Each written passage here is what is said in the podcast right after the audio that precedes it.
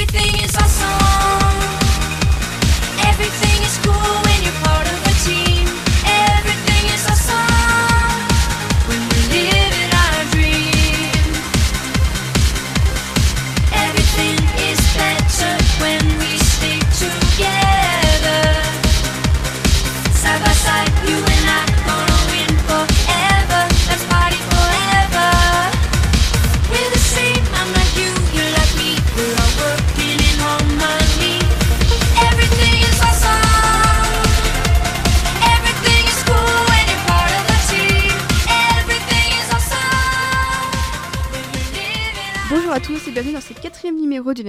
Adaptation Club, le podcast consacré aux adaptations en tout genre. Et aujourd'hui, en ce 1er mai à Paris, on se retrouve chez Thibaut, alias République. Salut Thibaut. Hello Avec, euh, avec lui et avec euh, le reste de l'équipe, on va aborder le sujet de The Lego Movie et des adaptations de Lego en général, puisque c'est vrai que c'est une licence de jouets. Et pour euh, cette deuxième trilogie du Lemon Adaptation Club, on va se consacrer aux adaptations de jouets. Donc d'abord Lego, prochainement Transformers, et encore plus prochainement une adaptation d'un jeu de cartes en la personne de Mars Attacks. Et oui. Et avec nous également aujourd'hui, on se retrouve avec Marc de CloneWeb. Salut Donc tu diriges donc CloneWeb et tu fais également de la toy photographie. Alors quoi de mieux euh, pour parler d'une adaptation de jouet qu'avoir un toy photographeur en notre compagnie N'est-ce pas C'est gentil. Et avec nous via Skype, on retrouve également Emmanuel, donc ancien comics blog et, déjà- et désormais host du Coin Pop. Est-ce que tu nous entends Emmanuel? Et je vous entends très bien, figure-toi. Parfait, parfait. Alors on a, eu Wow. quelques, on a eu quelques galères de son, donc on est très content que tout fonctionne à merveille. Donc on va pouvoir commencer à rentrer dans le vif du sujet. Donc effectivement, un Lego, euh, Lego Movie, l'adaptation au cinéma a commencé en 2014 avec le premier film de Phil Lord et Chris Miller, suivi par euh, Lego Batman deux ans plus tard, par Ninjago quelques mois après Lego Batman, et enfin cette année, on a eu le deuxième épisode de Lego Movie, dont l'accueil a été un peu plus froid, et on va y revenir parce qu'effectivement, est-ce que ça sonnerait pas déjà le glas des adaptations Lego? On va y revenir. Mais on va tout d'abord euh, parler des origines. Comment est-ce que vous, messieurs, vous êtes tombés dans la marmite des Lego quand vous étiez petits? Par qui tu veux commencer Bon, c'est moi qui m'y colle. Euh, je- J'en sais trop rien en fait, comme tout le monde. euh, comme tout le monde, mes parents m'ont acheté des, des duplos, mes parents m'ont acheté des duplos, m'ont acheté des Lego et euh, c'est un peu grâce à eux en fait. euh.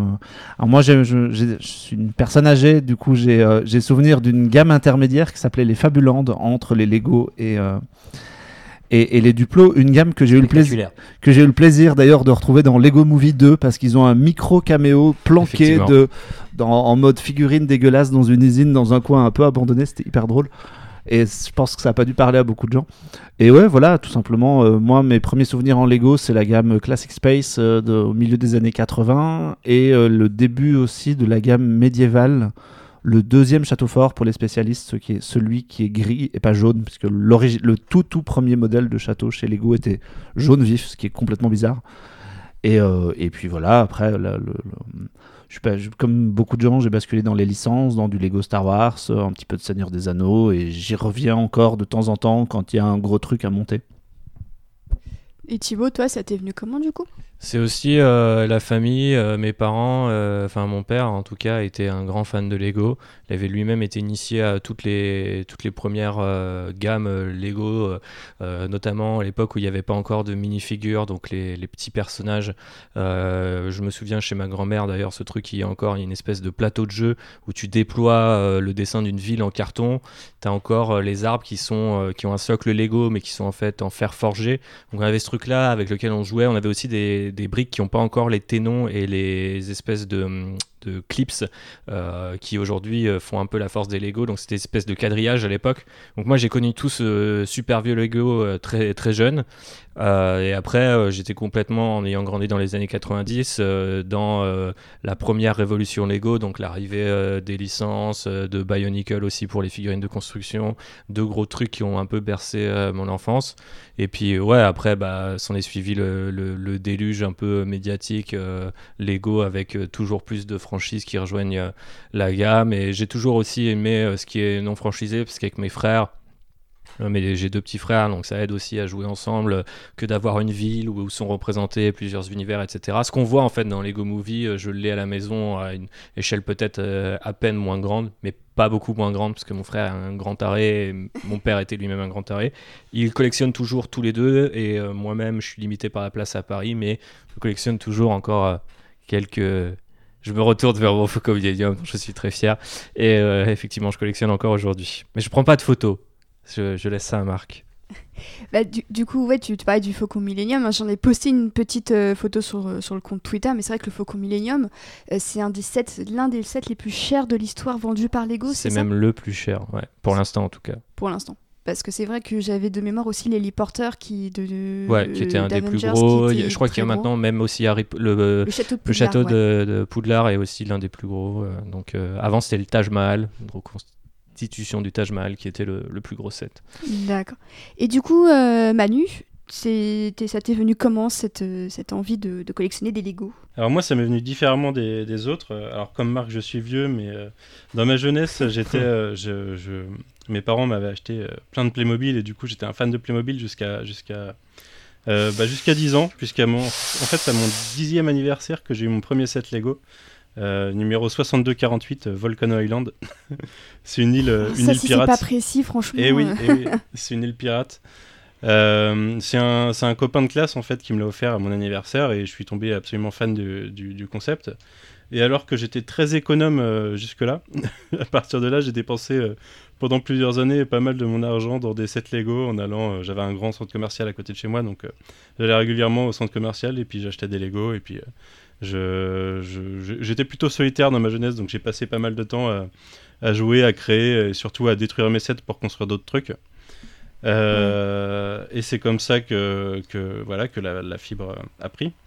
J'ai lâché bah, quand j'avais 15-16 ans, tout simplement, non seulement déjà j'ai- j'étais euh, en fin d'adolescence, mais en plus on arrivait à une époque où euh, les, les fans de Lego euh, savent que pendant un moment Lego commençait à décliner et à décliner à un moment où ils ont commencé plutôt que de, de faire tout en full Lego à imprimer des pièces et à imprimer des avants de voitures par exemple des choses comme ça en gros ils, ils sont un peu dénaturés pour simplifier le montage et, et qu'on ait des jouets clés en main un peu plus vite et, et ça a complètement dé- dénaturé le- le- l'idée de Lego au final et pendant un moment c'est du ouais. euh, du coup j'ai lâché le truc et j'y suis revenu euh, bah, à un moment où je commençais à travailler, donc euh, déjà j'avais de l'argent, et où Lego a pris le, le coup de, de, de sortir plein de licences. Alors Star Wars existait depuis, depuis un moment, mais ils ont commencé à faire un, un paquet de licences à côté,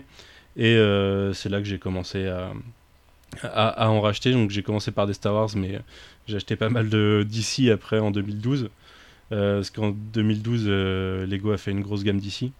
Euh, puis Tortue Ninja, Marvel, euh, depuis ça s'est pas arrêté quoi. Donc j'ai une grosse euh, gamme de Lego maintenant.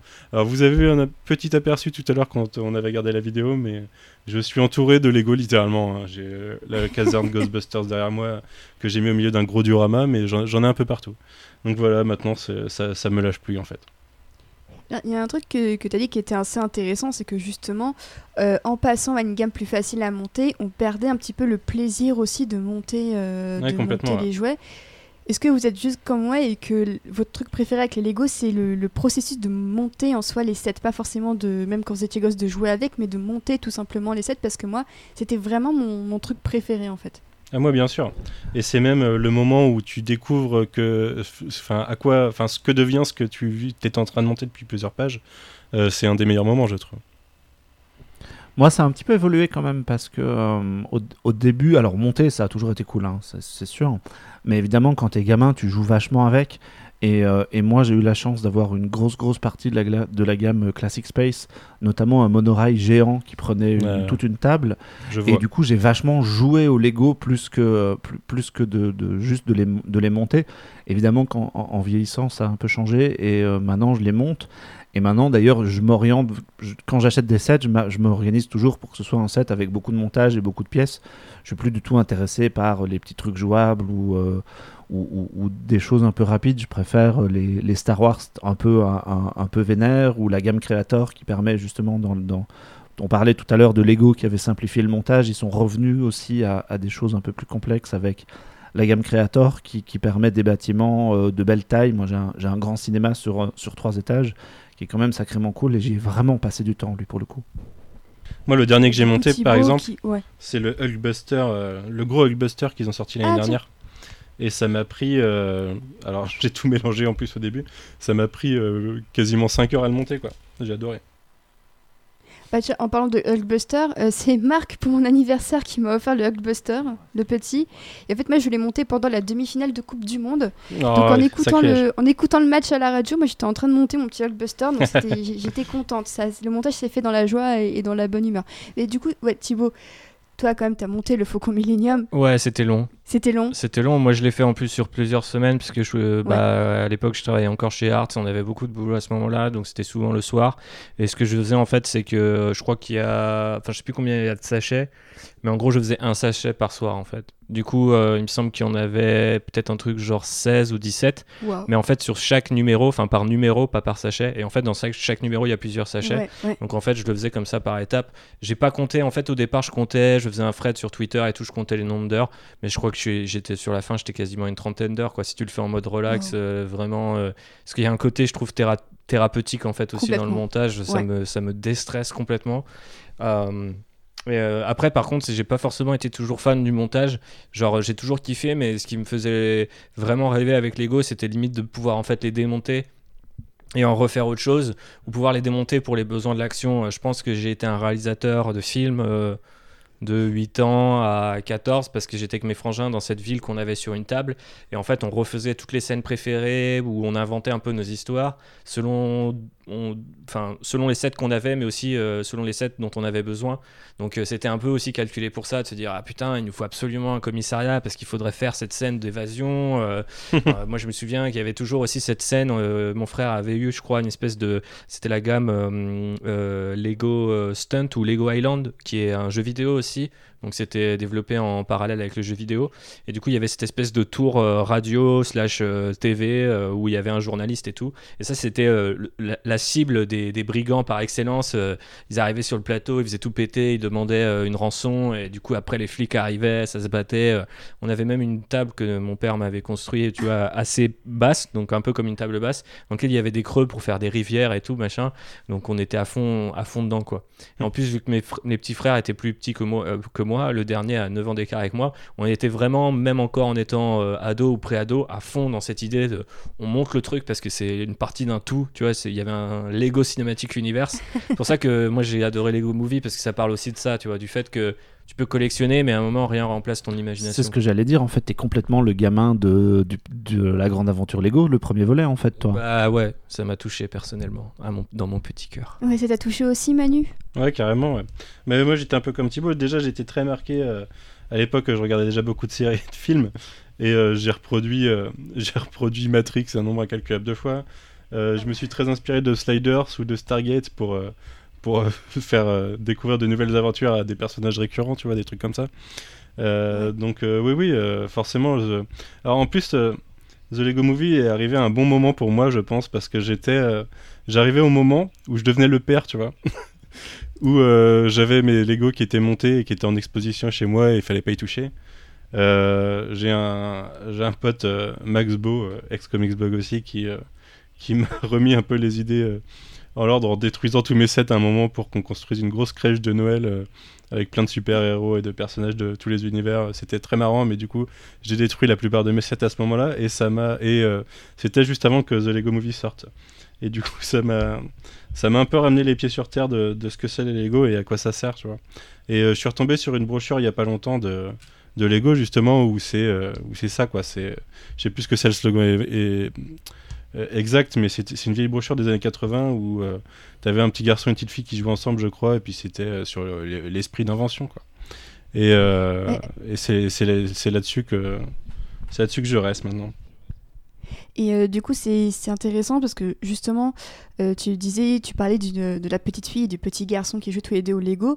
Et c'est vrai que Lego, malgré son image de jouer pour garçon, a toujours prôné euh, une certaine égalité et a toujours fait a toujours voulu en faire, du moins dans sa promotion quand même, des jouets à la fois pour les filles, à la fois pour les garçons. Et même s'il y a des gammes faites entre guillemets pour les filles, donc des gammes genrées, il n'empêche qu'au début, il y avait euh, d'ailleurs à l'époque de Lego Movie des vieilles brochures qui étaient ressorties en disant Lego Movie, ce sont Lego pardon, ce sont à la fois des jeux pour les filles et pour les garçons pour qu'ils s'y retrouvent euh, tous ensemble. Oui, Est-ce que fait. ça, ça vous a parlé aussi? Est-ce que Ouais, vous avez joué avec des filles au Lego euh, Bah, euh, moi, il y a que des mecs dans ma famille, donc Ah ouais. euh, même du côté des cousins et tout ça. Après, euh, moi aussi, j'ai grandi avec euh, euh, du coup euh, une famille assez large et euh, toutes les petites filles, elles ont aussi des Lego via l'influence en fait un peu familiale. C'est-à-dire que bah, quand t'as deux gamins qui jouent, ils sont frères, ils voient leurs cousins, ils jouent aussi. Après, le petit frère du cousin, enfin, tu vois, ça, c'est c'est contagieux un peu le, le virus euh, Lego. Après, c'est la- l'histoire des jouets genrés avec Lego, elle est super intéressante parce que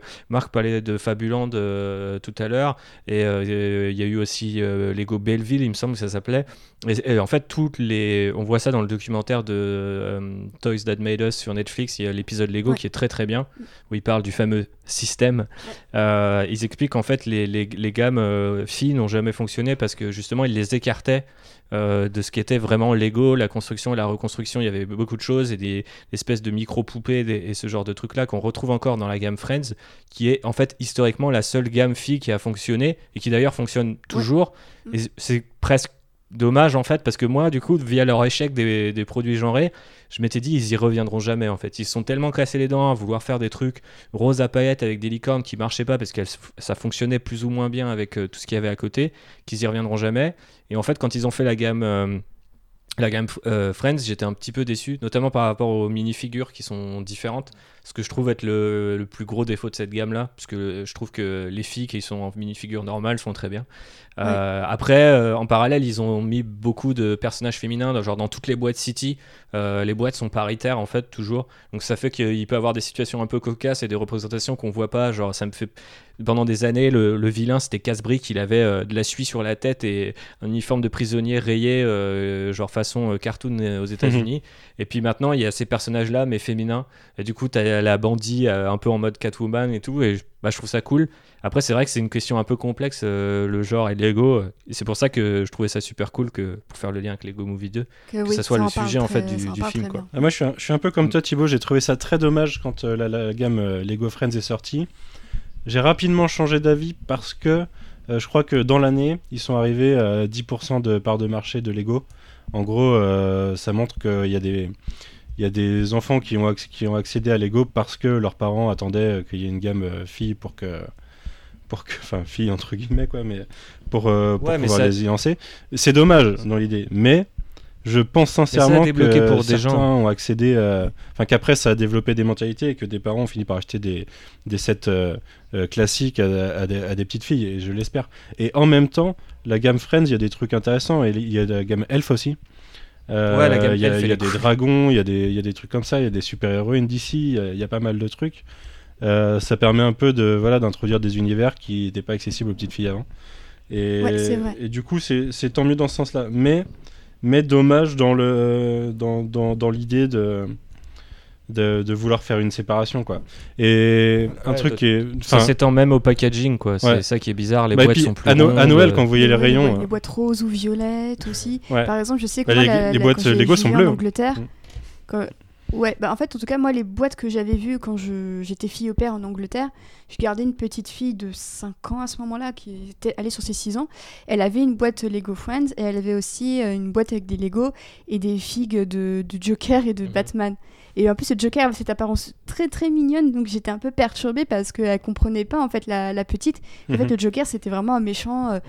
Très, très, censé être très effrayant, perturbant. Mais c'est génial la réinterprétation aussi que les gamins en ont. Euh, du coup, euh, moi, euh, c'est ma filleule qui jouait jamais au Lego alors que son grand frère jouait au Lego comme nous, donc c'est mon, mon petit cousin en l'occurrence. Et en fait, elle, a grandi. Puis à un moment, il y a eu cette gamme Friends qui est arrivée et c'est là où j'ai eu un peu la révélation dont parlait Manu. La première révélation, c'est que ah bah d'un coup, elle joue au Lego, donc c'est quand même cool. Et qu'ensuite, elle commençait à mélanger les trucs. Et puis surtout, l'année dernière à Noël, j'étais aux Galeries Lafayette.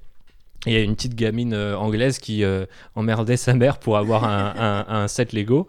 Et euh, c'était les Lego Elves. Et ça m'avait marqué parce que je les écoutais, tu vois. Je me disais, tiens, qu'est-ce qu'elle va vouloir en fait Et du coup, elle dit, je veux ça parce qu'il y a un dragon, tu vois. Elle lui fait, ah, mais t'en as déjà un des dragons. J'ai une nièce qui l'a celui-là. Non, j'ai ce dragon, j'ai ce dragon, mais j'ai pas ce dragon. Et du coup, je me suis reconnu moi-même en me disant, bah, tu sais, mon père pourrait me dire, non, mais en même temps, t'as déjà ce vaisseau, tu vois. Et je vais lui dire, ah non, j'ai un X-Wing, j'ai un A-Wing, mais j'ai pas le TIE Fighter, tu vois.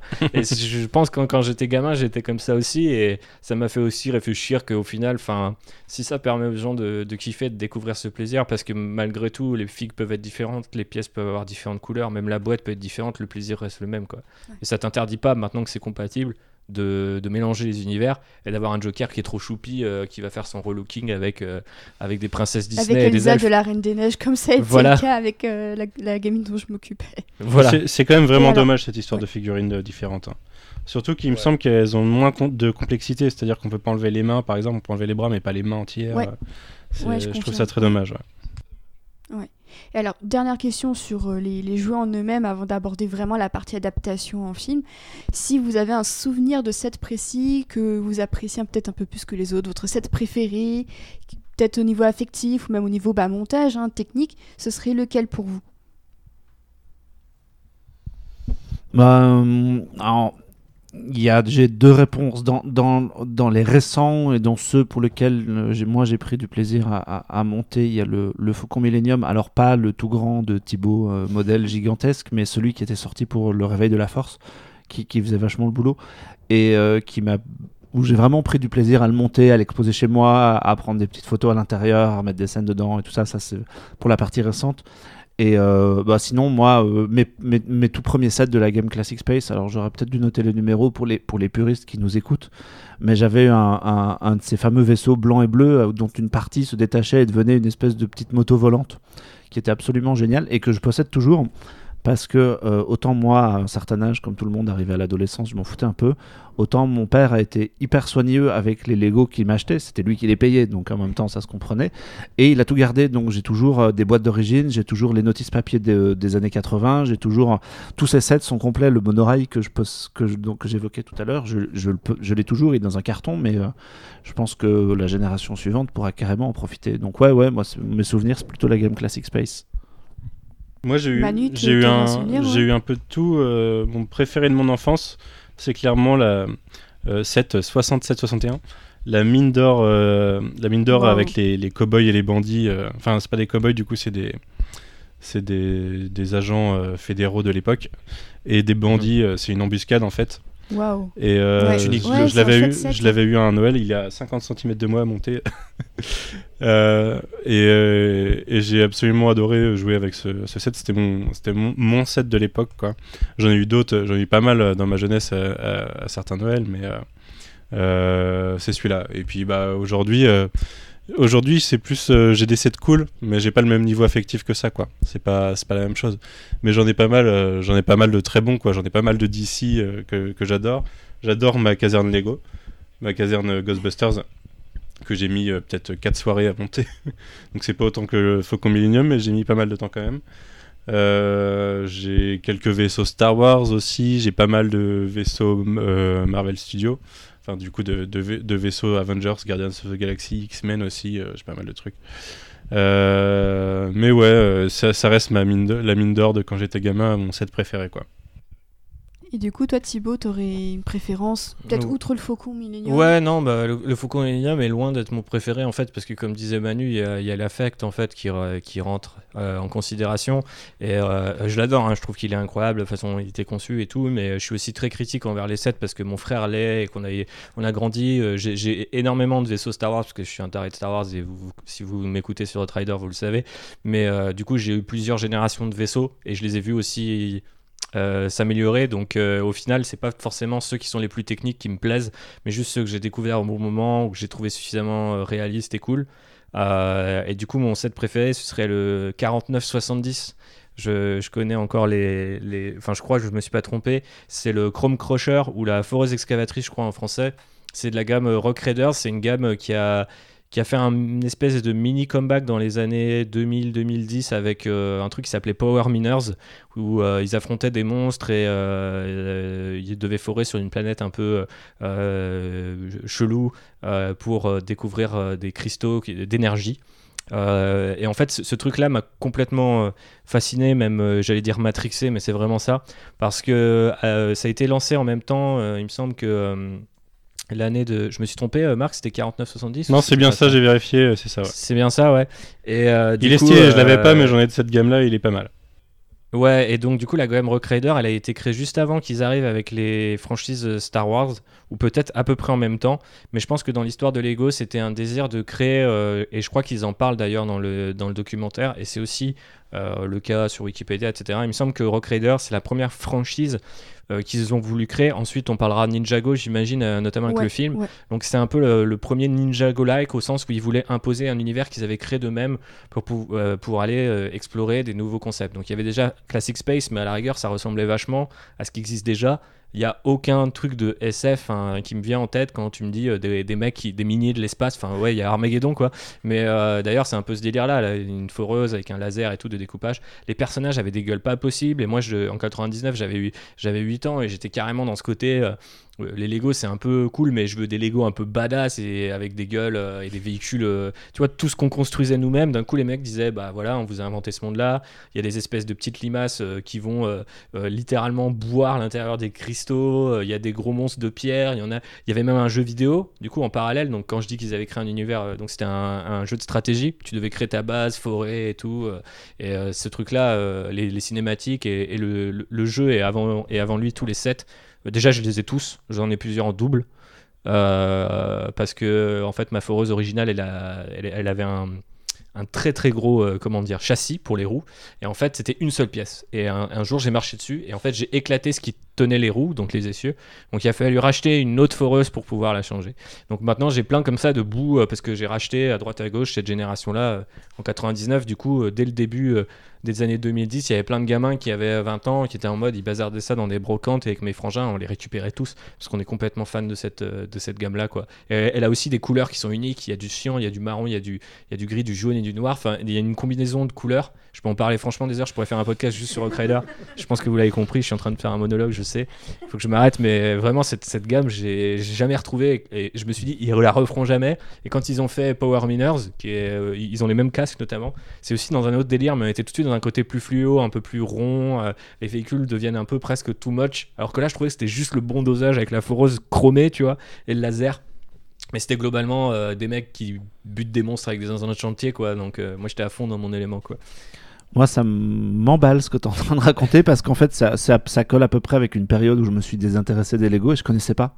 Donc, je suis complètement en train de découvrir et je fais, ouais, putain, Mais elle il y est avait une super. su- euh, Il y, avait, elle il est- y avait une super gamme. Je pense que je vais me, Ouais, renseigner penches après ce je podcast. je- je et te montrerai après le podcast. numéros, ouais. Mais euh, c'est marrant parce que c'est une gamme vachement sous-estimée, mais sur laquelle je rencontre beaucoup de gens qui sont de mon époque, qui ont, ils ont complètement keblo là-dessus, tu vois. Mais pour la petite anecdote, moi j'ai passé un entretien euh, chez Lego, et en fait j'ai cité ça euh, comme ma gamme préférée, parce qu'ils m'ont dit, voilà, historiquement, c'est quoi ce que vous préférez chez nous? Et je dis, c'est ça, et c'est ça que j'ai- j'aimerais que vous fassiez. Et les mecs, ils avaient aucune idée de quoi je parlais. Mais genre vraiment aucune idée de quoi je parlais. Et, euh, et voilà.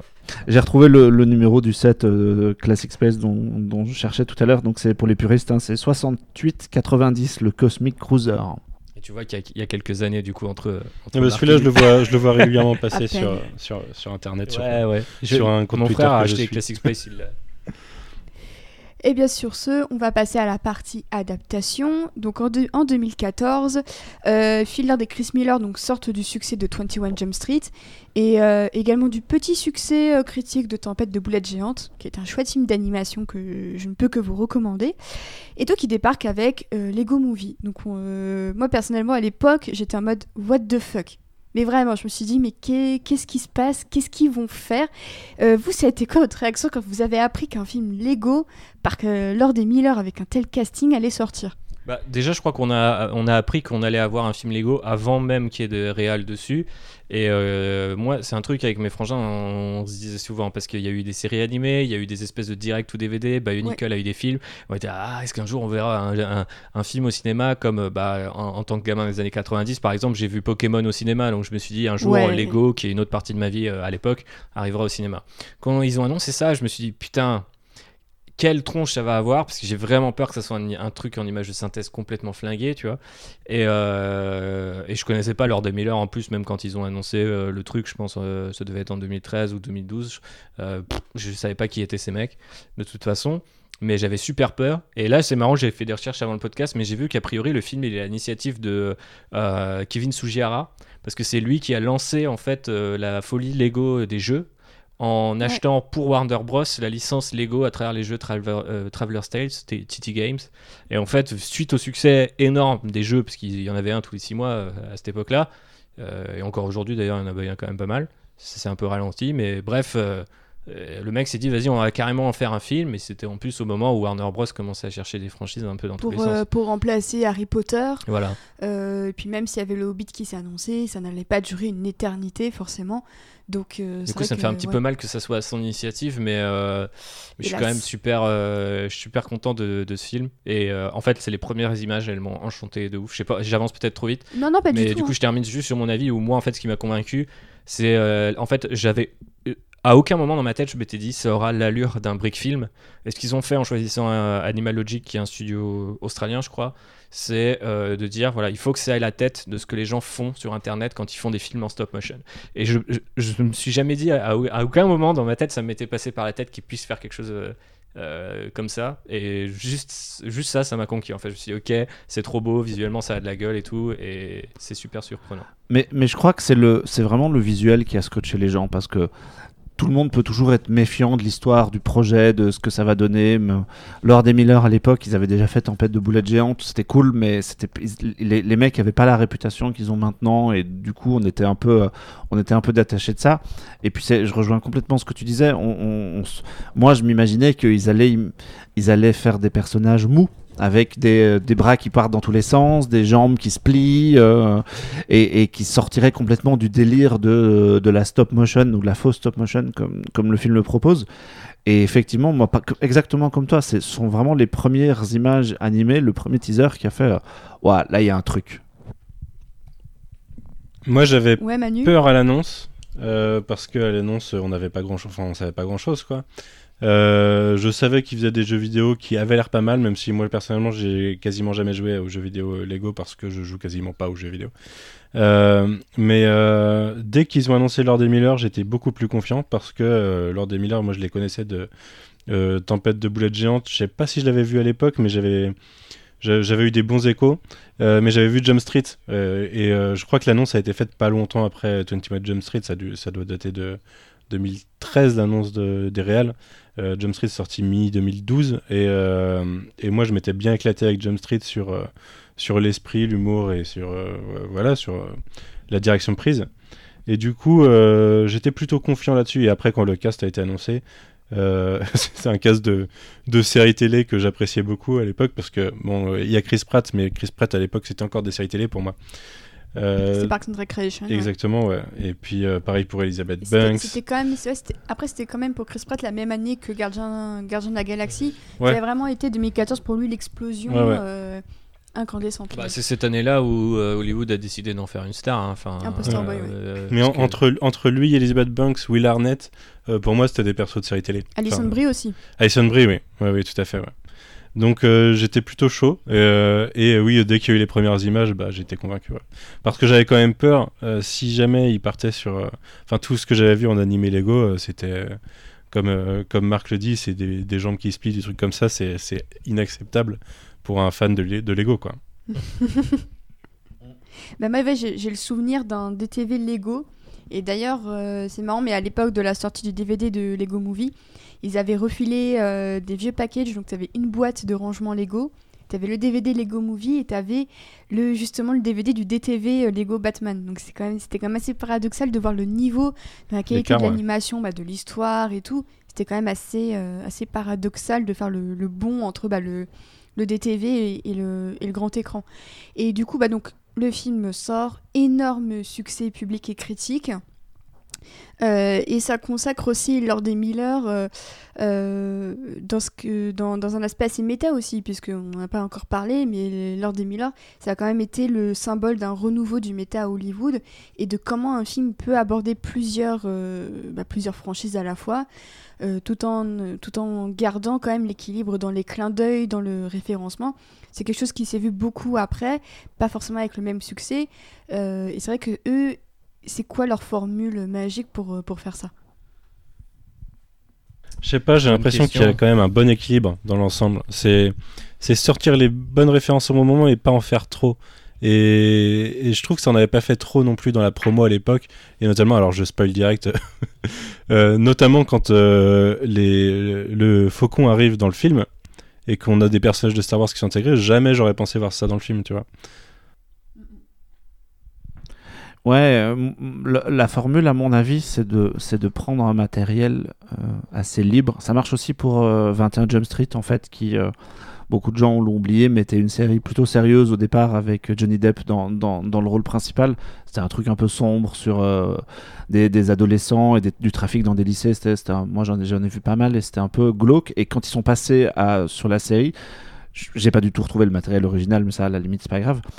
Euh, mais je me suis rendu compte qu'en fait, l'univers de 21 Jump Street avait été suffisamment vaste, permettait suffisamment de trucs pour comme un bac à sable et ils n'avaient qu'à pousser les curseurs. Et c'est ce qu'ils ont fait avec Lego aussi c'est que finalement tout ce qu'ils ont tout ce qu'ils ont fait c'est prendre l'imagination ou les histoires que nous on se crée dans nos têtes mais ils ont quand même vachement poussé les, les curseurs vers le haut parce que je sais pas comment vous vous jouiez mais moi j'étais un garçon plutôt sérieux et je faisais des histoires plutôt badass et plutôt euh, plutôt sombres avec des gens qui meurent et euh, du drame et, euh, et, et des trucs un peu sombres. Et eux ils sont partis dans des délires qui sont qui moi me vont très bien finalement. Je trouve que, que ça fonctionne pleinement. Ouais, Manu, t'as as un avis là-dessus? Non, je, je- je rigolais sur, euh, sur euh, enfin, ça me fait marrer de- d'entendre quelqu'un d'autre raconter son expérience de comment il jouait au Lego parce que moi c'était plutôt, euh, beaucoup d'action, euh, beaucoup de, de courses poursuites, de batailles et de, dimensions parallèles. Et du coup, je, voilà, je me rends compte qu'on a tous notre, expérience propre de jouer, de jouer au Lego, mais oui, c'est un univers assez libre. Je trouve qu'ils l'ont bien. Ils ont quand même capté l'esprit de ce que c'est de jouer Lego et, en fait c'est un peu de toute façon la morale du film, c'est c'est de c'est de pas se figer et de, de laisser son esprit kiffer et, faire ce que tu veux quoi. Laisser euh, libre cours à ton imagination et et c'est un, un cri de liberté et de création. Et je trouve que le premier film est très très beau dans, dans ce sens. Et le premier film, alors je spoil, euh, enfin je je, je, Oh oui, c'est c'est- je fais, un, je- spoiler. je fais un peu de foreshadowing par rapport à la suite, mais le premier film, c'est vraiment euh, une pépite de nostalgie par rapport à l'enfance euh, et par rapport à, à, no- à- à l'expérience personnelle de Lego. Là où le deuxième film a un côté plus sombre et un côté plus. une réflexion beaucoup plus, beaucoup plus lourde, beaucoup plus euh, lourde de sens sur, sur, sur cet univers et sur cette façon d'interagir avec les autres. Le premier est plus individualiste, là où le, pro- le second veut euh, s'étendre sur, le, euh, sur, sur la façon de jouer en groupe. Quoi. Et c'est pareil pour toi aussi, Thibaut? Ouais, bah je pense que comme vous le dites, euh, ils ont super bien, enfin ils se sont vachement approprié l'univers Lego. Ils ont aussi, je pense, euh, à un moment où ils l'attendaient pas forcément. Je crois que je sais plus qui avait écrit de Lord et Miller euh, à un certain moment dans leur carrière que ces mecs-là euh, étaient connus pour n'accepter que ce que les autres gens refusaient en fait. C'était le cas sur Tempête de boulettes géantes que personne Ouais. voulait réaliser. 21 Jump Street, c'est complètement con de vouloir faire un remake euh, drôle d'un truc gritty comme l'a rappelé Marc. Après ce film tellement méta, on se dit jamais ils feront une suite au truc parce que jamais tu peux atteindre de tels niveaux de conneries et finalement tu peux. Et, euh, et le troisième c'était euh, un crossover avec Men in Black, ce qui est encore, je trouve, encore plus génial, tu vois, genre euh, méta euh, sur le méta en fait. Enfin, y on parle plus de quatrième mur, on en a 80, 82 à peu près. Et, quand ils sont attaqués à Lego, rétrospectivement, maintenant que je les connais, je me dis ouais, en fait, il y avait que eux que- quelque part pour faire ça, et aussi réussir à faire en, jouant avec le mythe Lego, qu'est-ce que c'est aujourd'hui. Et euh, donc, euh, d'un côté, je trouve il y a la nostalgie. Il y a aussi l'avalanche de licences jusqu'à Star Wars qui a fait une, une apparition surprise. Et à l'époque, Star Wars n'était pas encore de retour sur les écrans, même si on savait que ça allait revenir. Donc, euh, moi, voir Lando qui parle en disant il y a une putain de teuf sur Naboo, je sais plus ce qu'il raconte, ça m'avait buté, tu vois. Au, ciné, j'étais là, waouh, ils sont trop forts, faut qu'ils fassent un Star Wars. Et du coup, j'étais vraiment conquis. Et euh, en fait, mais ce qui m'a le plus touché aussi, c'est bon, on, on parlait un peu de la, de, on va dire, de la proximité avec ma propre enfance, mais il y a aussi ce côté. euh, ces mecs ont arrivé, ont pris toutes ces licences, et tu pourrais te dire, euh, c'est un énième film euh, de licence, comme il commence à en avoir beaucoup. Même, euh, tu vois, par exemple, pour moi, Deadpool, euh, il y a tellement de références pop culture, c'est le cas aussi des Marvel Studios, que pour moi, c'est devenu des films de licence. Enfin, tu vois, genre le mec, il Ouais. cite Batman et Skrillex et dans la même scène, enfin, tu vois, c'est même plus. euh, Enfin, même ça ne parle pas que de lui, quoi. Et en fait, je me suis dit, ça aurait pu être très plat, ça aurait pu être un, un- soit un défilé nostalgique, ou soit un truc en mode, regardez, on a mis toutes les licences dans un film, et si vous êtes fan de toutes les licences Warner Bros, eh ben, elles sont toutes dans le film. Et au final, euh, ce qui ressuscite euh, à la fin du film, c'est l'esprit Lego, de dire ce qui est important, c'est de les casser, de reconstruire, de grandir ensemble avec ça. Et euh, je trouvais que c'est le plus bel ode. euh, je sais pas à quel point étaient impliqués euh, euh, les détenteurs de la marque Lego, qui sont toujours, c'est toujours une marque familiale, donc il y a toujours cette idée qu'il faut respecter cet, état d'esprit. Marc parlait du château qui était jaune parce qu'il voulait pas que ça soit gris et utilisé pour construire des tanks. Mais c'est des gens qui ont un certain nombre de valeurs et qui les défendent au fil des années. Et en fait, voir ce- cet esprit-là surgir après tant d'années, où moi, en tant que collectionneur de Lego, j'ai aussi entendu des fans. J'étais sur, comment ça s'appelle, Eurobrick, un forum européen de, de fans. Et, les mecs, en fait, génération sur génération, génération les, fans se divisaient. Il y a trop de licences, euh, les trucs imprimés dont tu parlais, Manu. Enfin, il y a énormément de choses qui ont saoulé les gens. Et en fait, en voyant ce film, j'ai l'impression que non seulement bah, le film était cool, mais en plus, ça a pas mal réconcilié les gens sur le fait que le futur, il est, il est, il est cool. Le passé, il est cool. Et euh, dans le présent, on peut encore s'amuser, quoi. Et moi, j'ai trouvé que c'était hyper beau. J'adore la tagline. Je pense qu'ils auraient jamais dû la changer. euh, je, je sais plus d'ailleurs s'ils en ont encore une, mais Lego avait pendant un temps, c'était Just Imagine. Ouais. Franchement, c'est le truc le plus j'ai fait des études de marketing, j'ai jamais trouvé mieux. C'est c'est le truc le plus, po- le, le- j'allais dire powerful, et là ça y est, je me mets en total marketing, euh, je parle en anglais. Mais je trouve que c'est Le vraiment le meilleur truc qu'ils ont jamais sorti. Ouais, c'est ça, c'est c'est- ça ressort, mais moi je, et je trouve qu'il y a un truc là-dedans. Les gars, ils ont juste posé ça en mode, tu peux pas dire d'une marque, t'as juste à imaginer, tu vois. Mais en même temps, eux, c'est vrai quoi. Ils te balancent tout. Si quelque part, c'est du Star Wars, ça tient qu'à toi à ce que tu crées une nouvelle licence de SF avec, tu vois. Genre, euh, si t'as envie de jouer avec ton X-Wing et de refaire des batailles, ok. Mais si t'as encore une part de, de, de, de, de ton enfance qui reste dans, ce- dans ce petit cerveau, tu vas vouloir démonter les trucs ou tu vas vouloir inventer euh, ton Star Wars à toi, tu vois. Et c'est ça qui est génial et qu'ils ont réussi, je trouve, à saisir euh, en, en, en un film. Peut-être moins dans les films suivants, Ouais. même si euh, Lego Batman, par exemple, fait la même chose avec ce qu'est Batman. Ouais. Avec des, des gens qui sont déçus, des haters de telle génération de Batman ou de telle autre. Et je trouve que c'est. Bah, à l'heure où le fandom c'est super toxique, enfin, je trouve, personnellement, Mhm. euh, de plus en plus. Je, je pense qu'on est peut-être d'accord là-dessus à cette table, mais peut-être tout le monde n'est pas d'accord. Mais euh, du coup, maintenant, à chaque fois que je le revois, ça me donne cette idée-là que, en fait, ces mecs, genre, euh, ils ont pris ça, ils ont fait leur histoire, euh, ils font toujours la même histoire. hein. C'est toujours l'histoire du loser magnifique. euh, Jump Street, c'est ça. Tempête de boulettes, c'est ça. Je, pense que l'idée qu'ils avaient derrière Solo, c'était de dire ce mec est un minable, tu vois, genre littéralement, mais il est beau dans son côté minable. Et bah, maintenant, ils l'ont pris au premier degré, donc ça donne un film qui est, du coup, minable pour moi. Mais je trouve que ça marche en fait. Le- le- leur état d'esprit fonctionne avec Lego parce que bah, je pense qu'ils ont aussi grandi avec ces jouets là. Et surtout, ils sont vachement dans le côté on casse tout pour recréer, tu vois. Ouais. Jump Street, euh, c'est un remake un peu improbable d'ailleurs. Ouais, tu, il, il voulait tuer Johnny, enfin il tue Johnny Depp dedans. et voilà, euh, tu vois, c'est- voilà.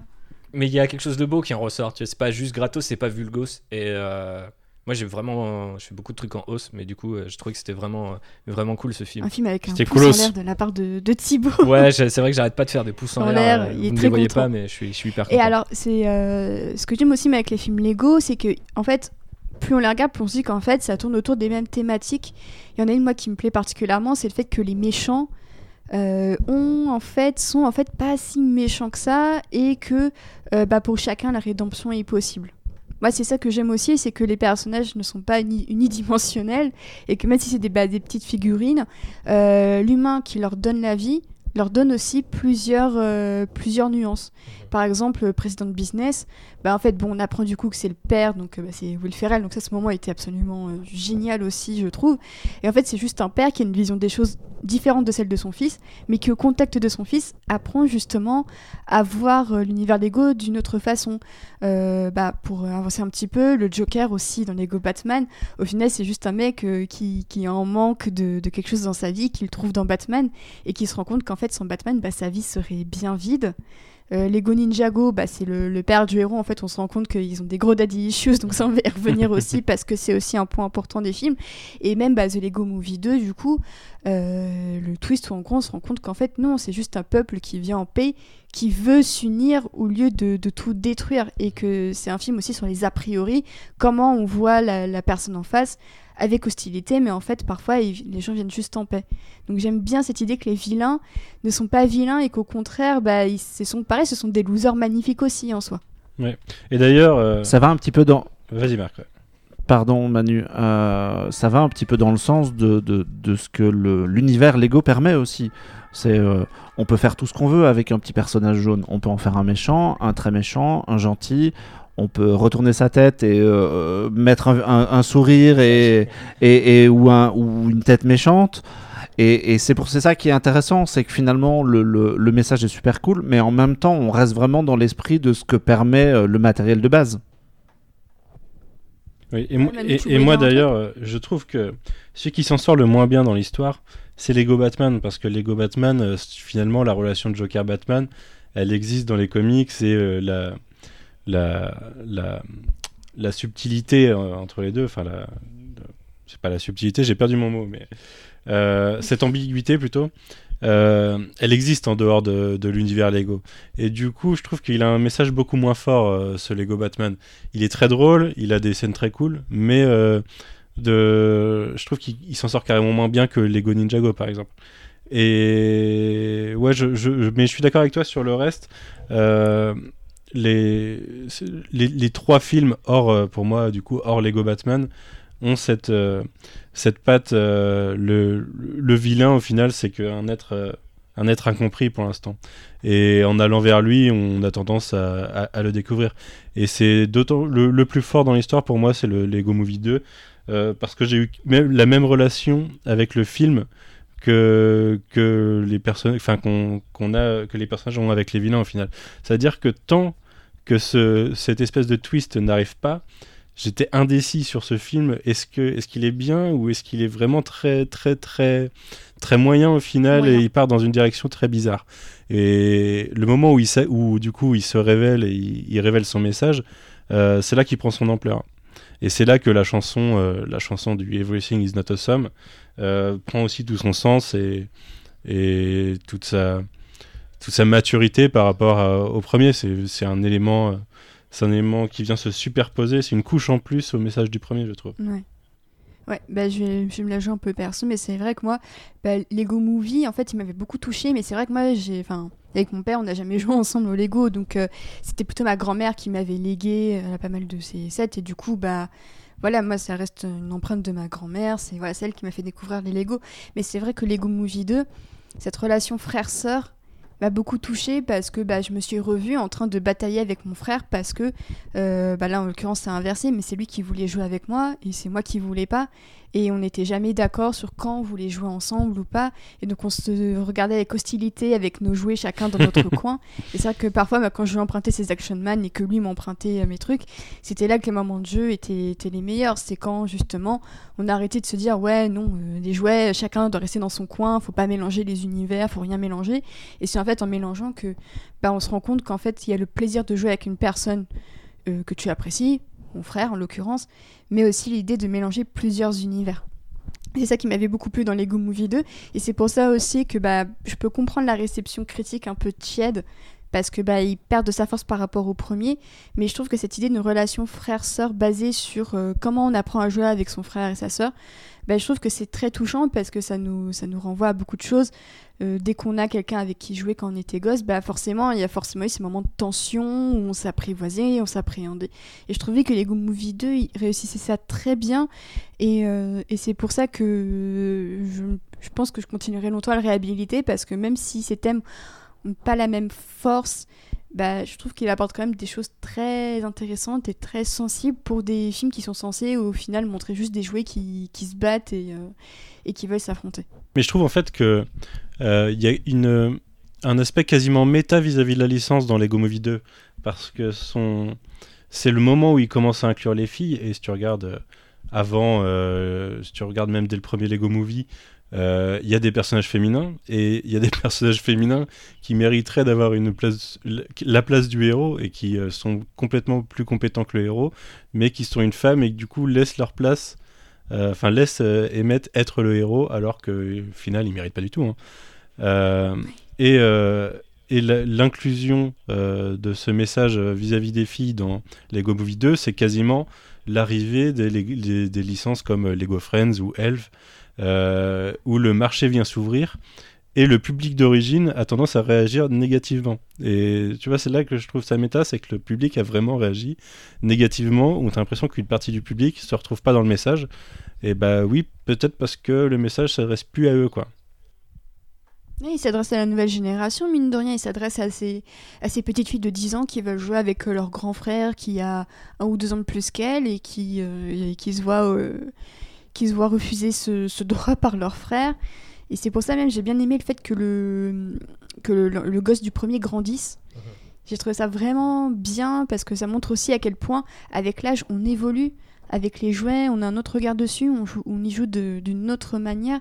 Ça, je trouvais que c'était un peu une réflexion déjà abordée dans le premier. On sent que Will Ferrell, il avait de la bouteille en matière de jouets et que du coup, bah, sa manière aussi, à la fin, il retrouve les sensations qu'il avait durant son enfance où il arrêtait de tout contrôler les sets, de les fabriquer à la pièce près, comme indiqué dans la notice.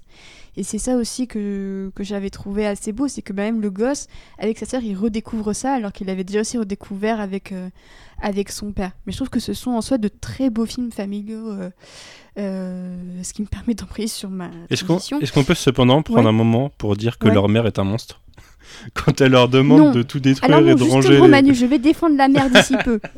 Ah mais moi quand elle leur demande de tout ranger et de plus jamais y toucher, euh, j'ai pas j'ai pas j'ai pas j'ai pas aimé. J'ai pas j'accepte pas ça.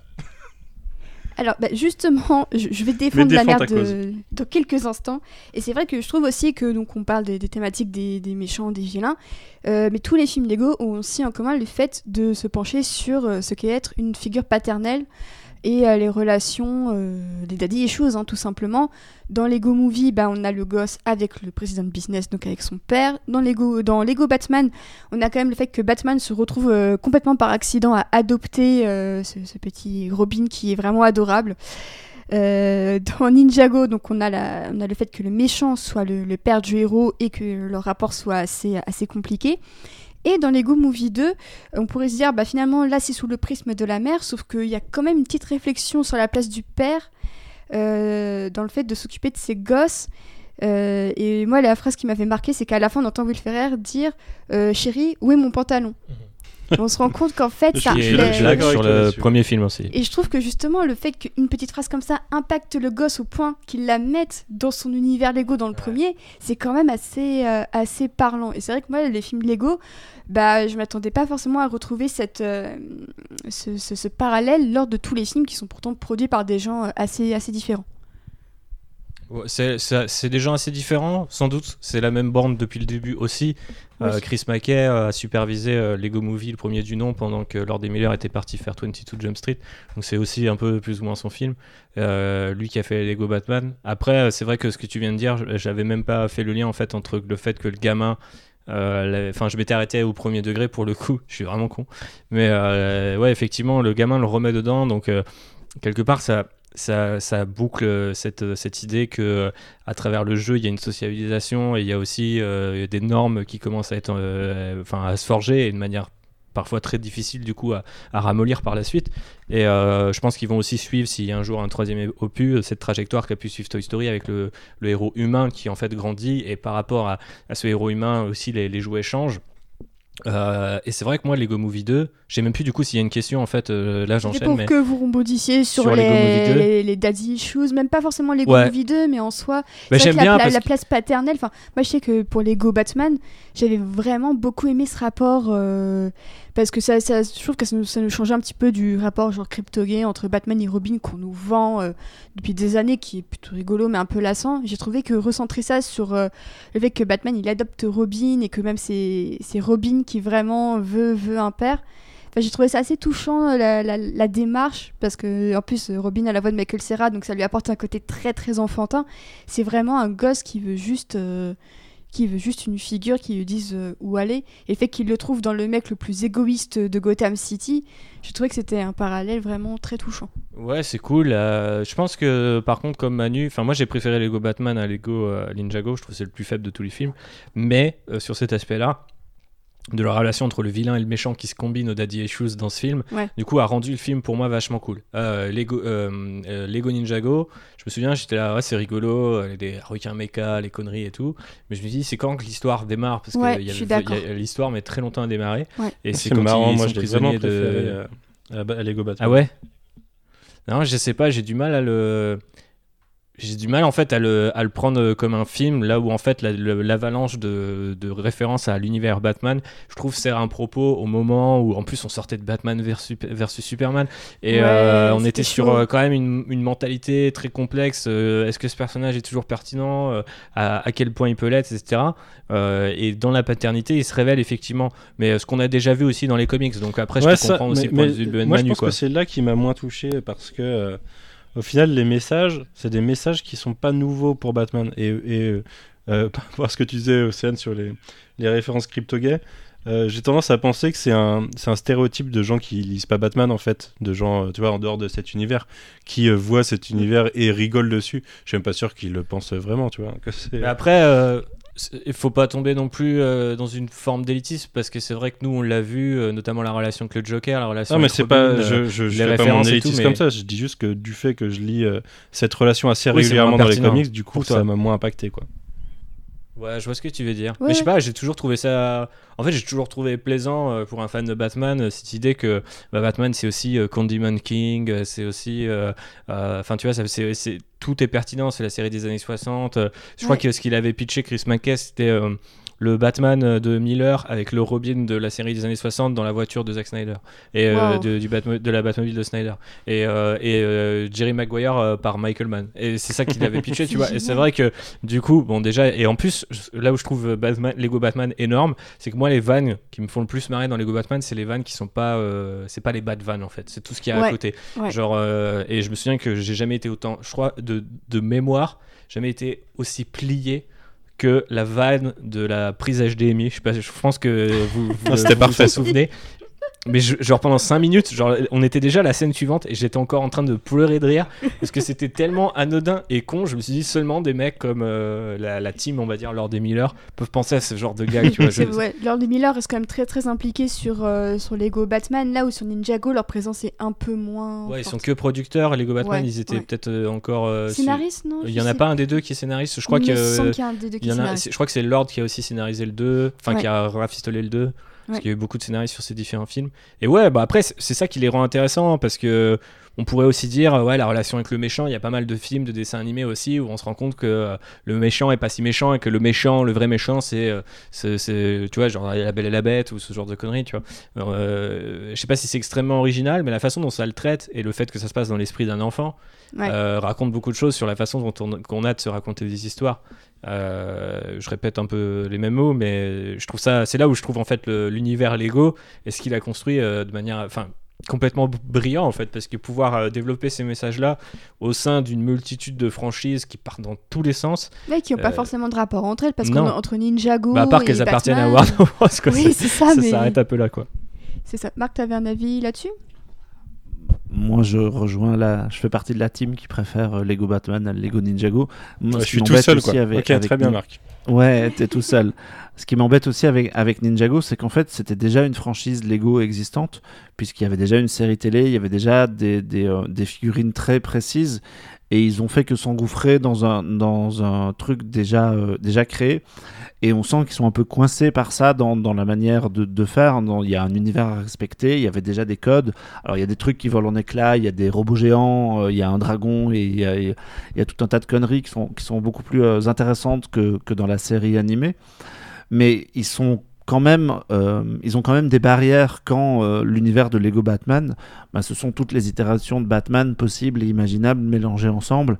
Et là, l'espace de jeu est quand même beaucoup plus vaste. Et je pense que Lord et Miller et leur équipe derrière, dès qu'ils ont cette possibilité d'avoir un grand bac à sable euh, où vraiment tout est permis, c'est là qu'ils s'éclatent le plus. Et dès qu'on commence à leur dire, bah non, ça, attention, hein, on a des figurines, il faut, les- il faut les respecter, ça, ça fonctionne moins bien, quoi. C'est peut-être le seul film Lego aussi de commande, parce qu'on n'a pas rappelé, mais Lego euh, Ninjago, pourquoi ça dure aussi longtemps Parce que ça a peut-être bientôt 10 ans. C'est parce que c'est la franchise qui a été conçue pour euh, le territoire américain, où il y avait de l'hybridation avec des toupies euh, type Beyblade et ce genre de trucs, et qui était dans toute, ce- toute cette génération de toys américains où il y a besoin d'interaction. et- Parce que eux, ils sont pas Just Imagine, tu vois, ça c'est sûr et certain, il leur faut plus que ça.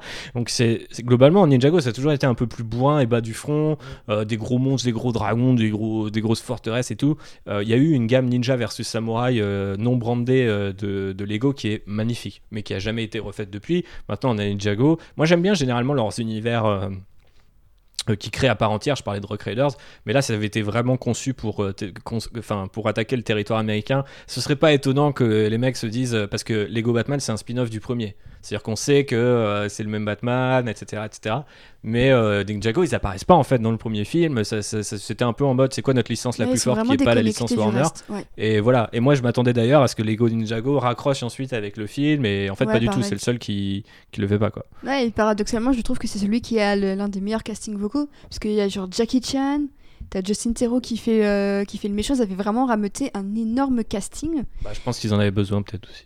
Ouais, ils avaient, ils avaient besoin du star Désolé power. Manu. Ils avaient besoin du star power pour faire revenir euh, des gens. Après, nous, avec, euh, avec Marc, on l'avait vu ensemble là, en VF. C'était pas déshonorant. C'est vrai que la- je trouve que la scène à la fin entre le père et le fils, un peu émouvante, fonctionne bien. Mais on sent aussi qu'il se reposait un petit peu sur ses acquis. De, il faut la grosse scène d'émotion à la fin pour te faire passer euh, l'heure qui vient de passer. Ça, j'ai trouvé ça un petit peu dommage que ça s'enferme de cette facilité, sachant qu'après, bah, Lego Movie te refait la même plus ou moins. J'ai trouvé qu'ils apportaient un petit twist parce que Lego Movie, ça, ça, ça, ça couvre en fait après la vraie menace. J'ai trouvé. Je suis d'accord. Merci Thibaut. Manu, t'avais quelque chose à. Ah, moi, j'arrête de parler. Vous êtes euh, contre moi sur Ninjago, donc. euh, bon. Oh Bah écoute, je vais, je, je vais continuer à te vexer parce que moi je voulais aussi parler du rôle de la mère dans Lego Movie 2. Mhm. Euh, parce que c'est vrai que, bah, comme tu disais, ouais. que Moi, je disais juste que c'était un monstre sur le voir, point où elle leur demande de virer leurs jouets. hein. Et euh, Ouais, mais aussi je pense que c'est le fait que c'est juste une mère qui pète un câble parce que son mari ne fout rien.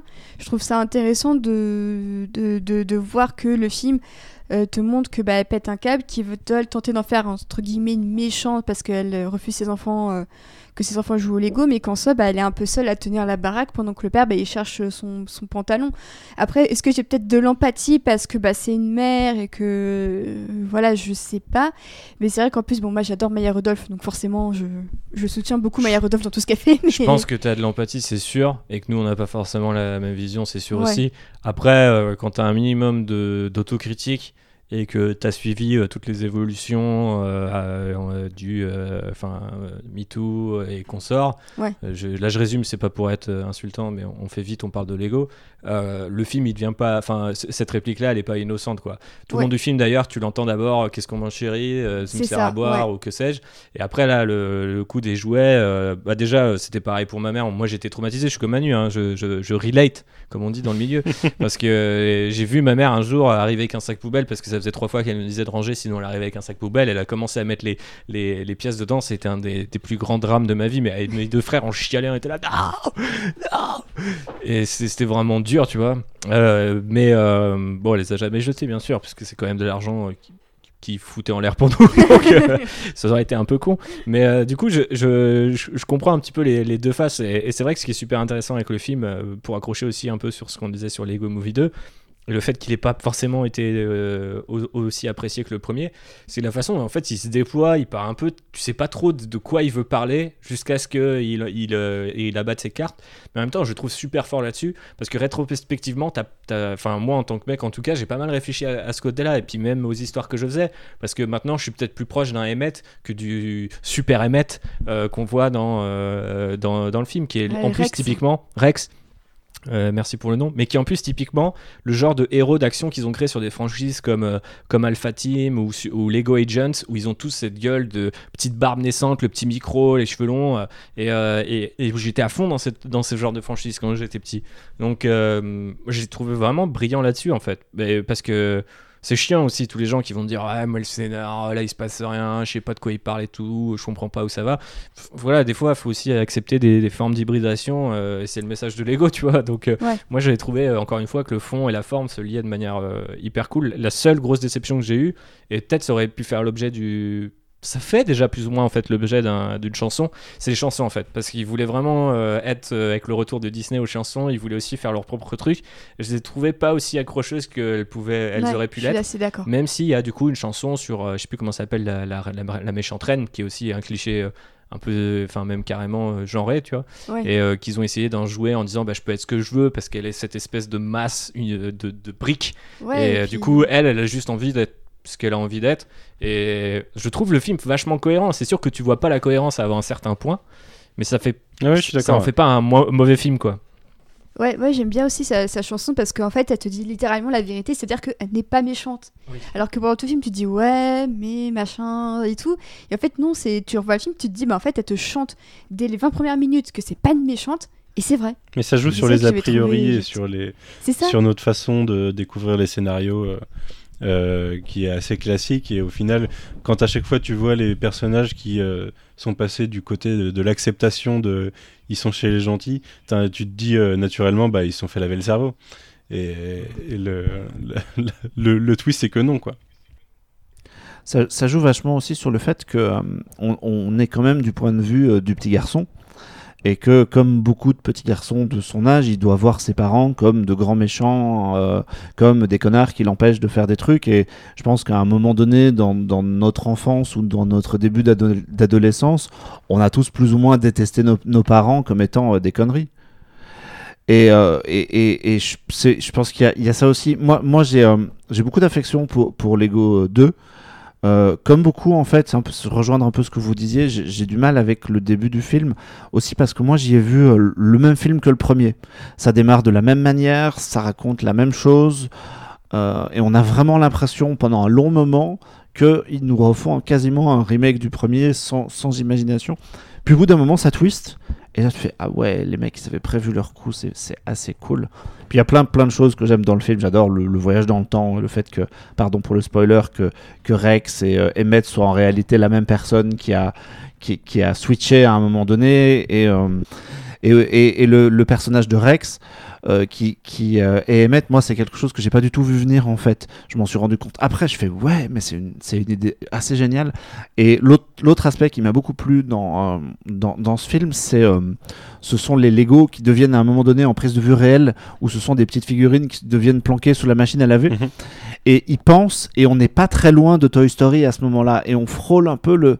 Mais quand même, peut-être que c'est pas que de l'imagination des enfants, et on n'est pas très loin du côté un peu mystique où, où les jouets peut-être qui se mettent à bouger chez nous quand on euh, quand on n'est pas là. Ça fait partie des trucs qui, qui m- qui m'ont vraiment plu, et c'est pour ça que moi j'aime vraiment beaucoup aussi le deuxième film. Ouais, je suis d'accord avec toi. Alors, c'est bah, justement, Marc, tu parlais de, de Rex et de Emmett, le rapport qu'ils avaient.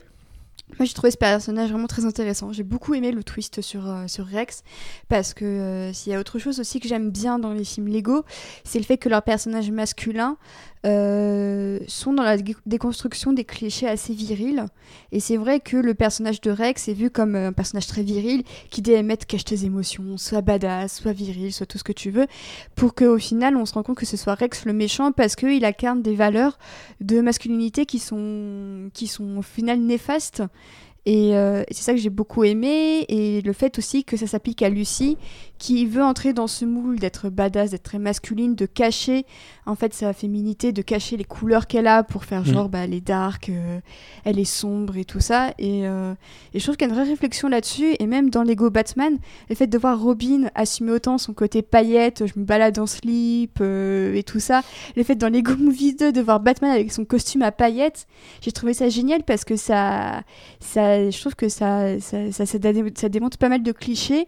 Euh, et, voir justement des personnages embrasser euh, justement tout le contraire de, la virilité, de ce qu'on attend d'eux en tant que mec, donc de pas dévoiler ses émotions, de, de rester toujours très mystérieux, de pas forcément bien traiter euh, les meufs comme Batman dans le premier Lego Movie.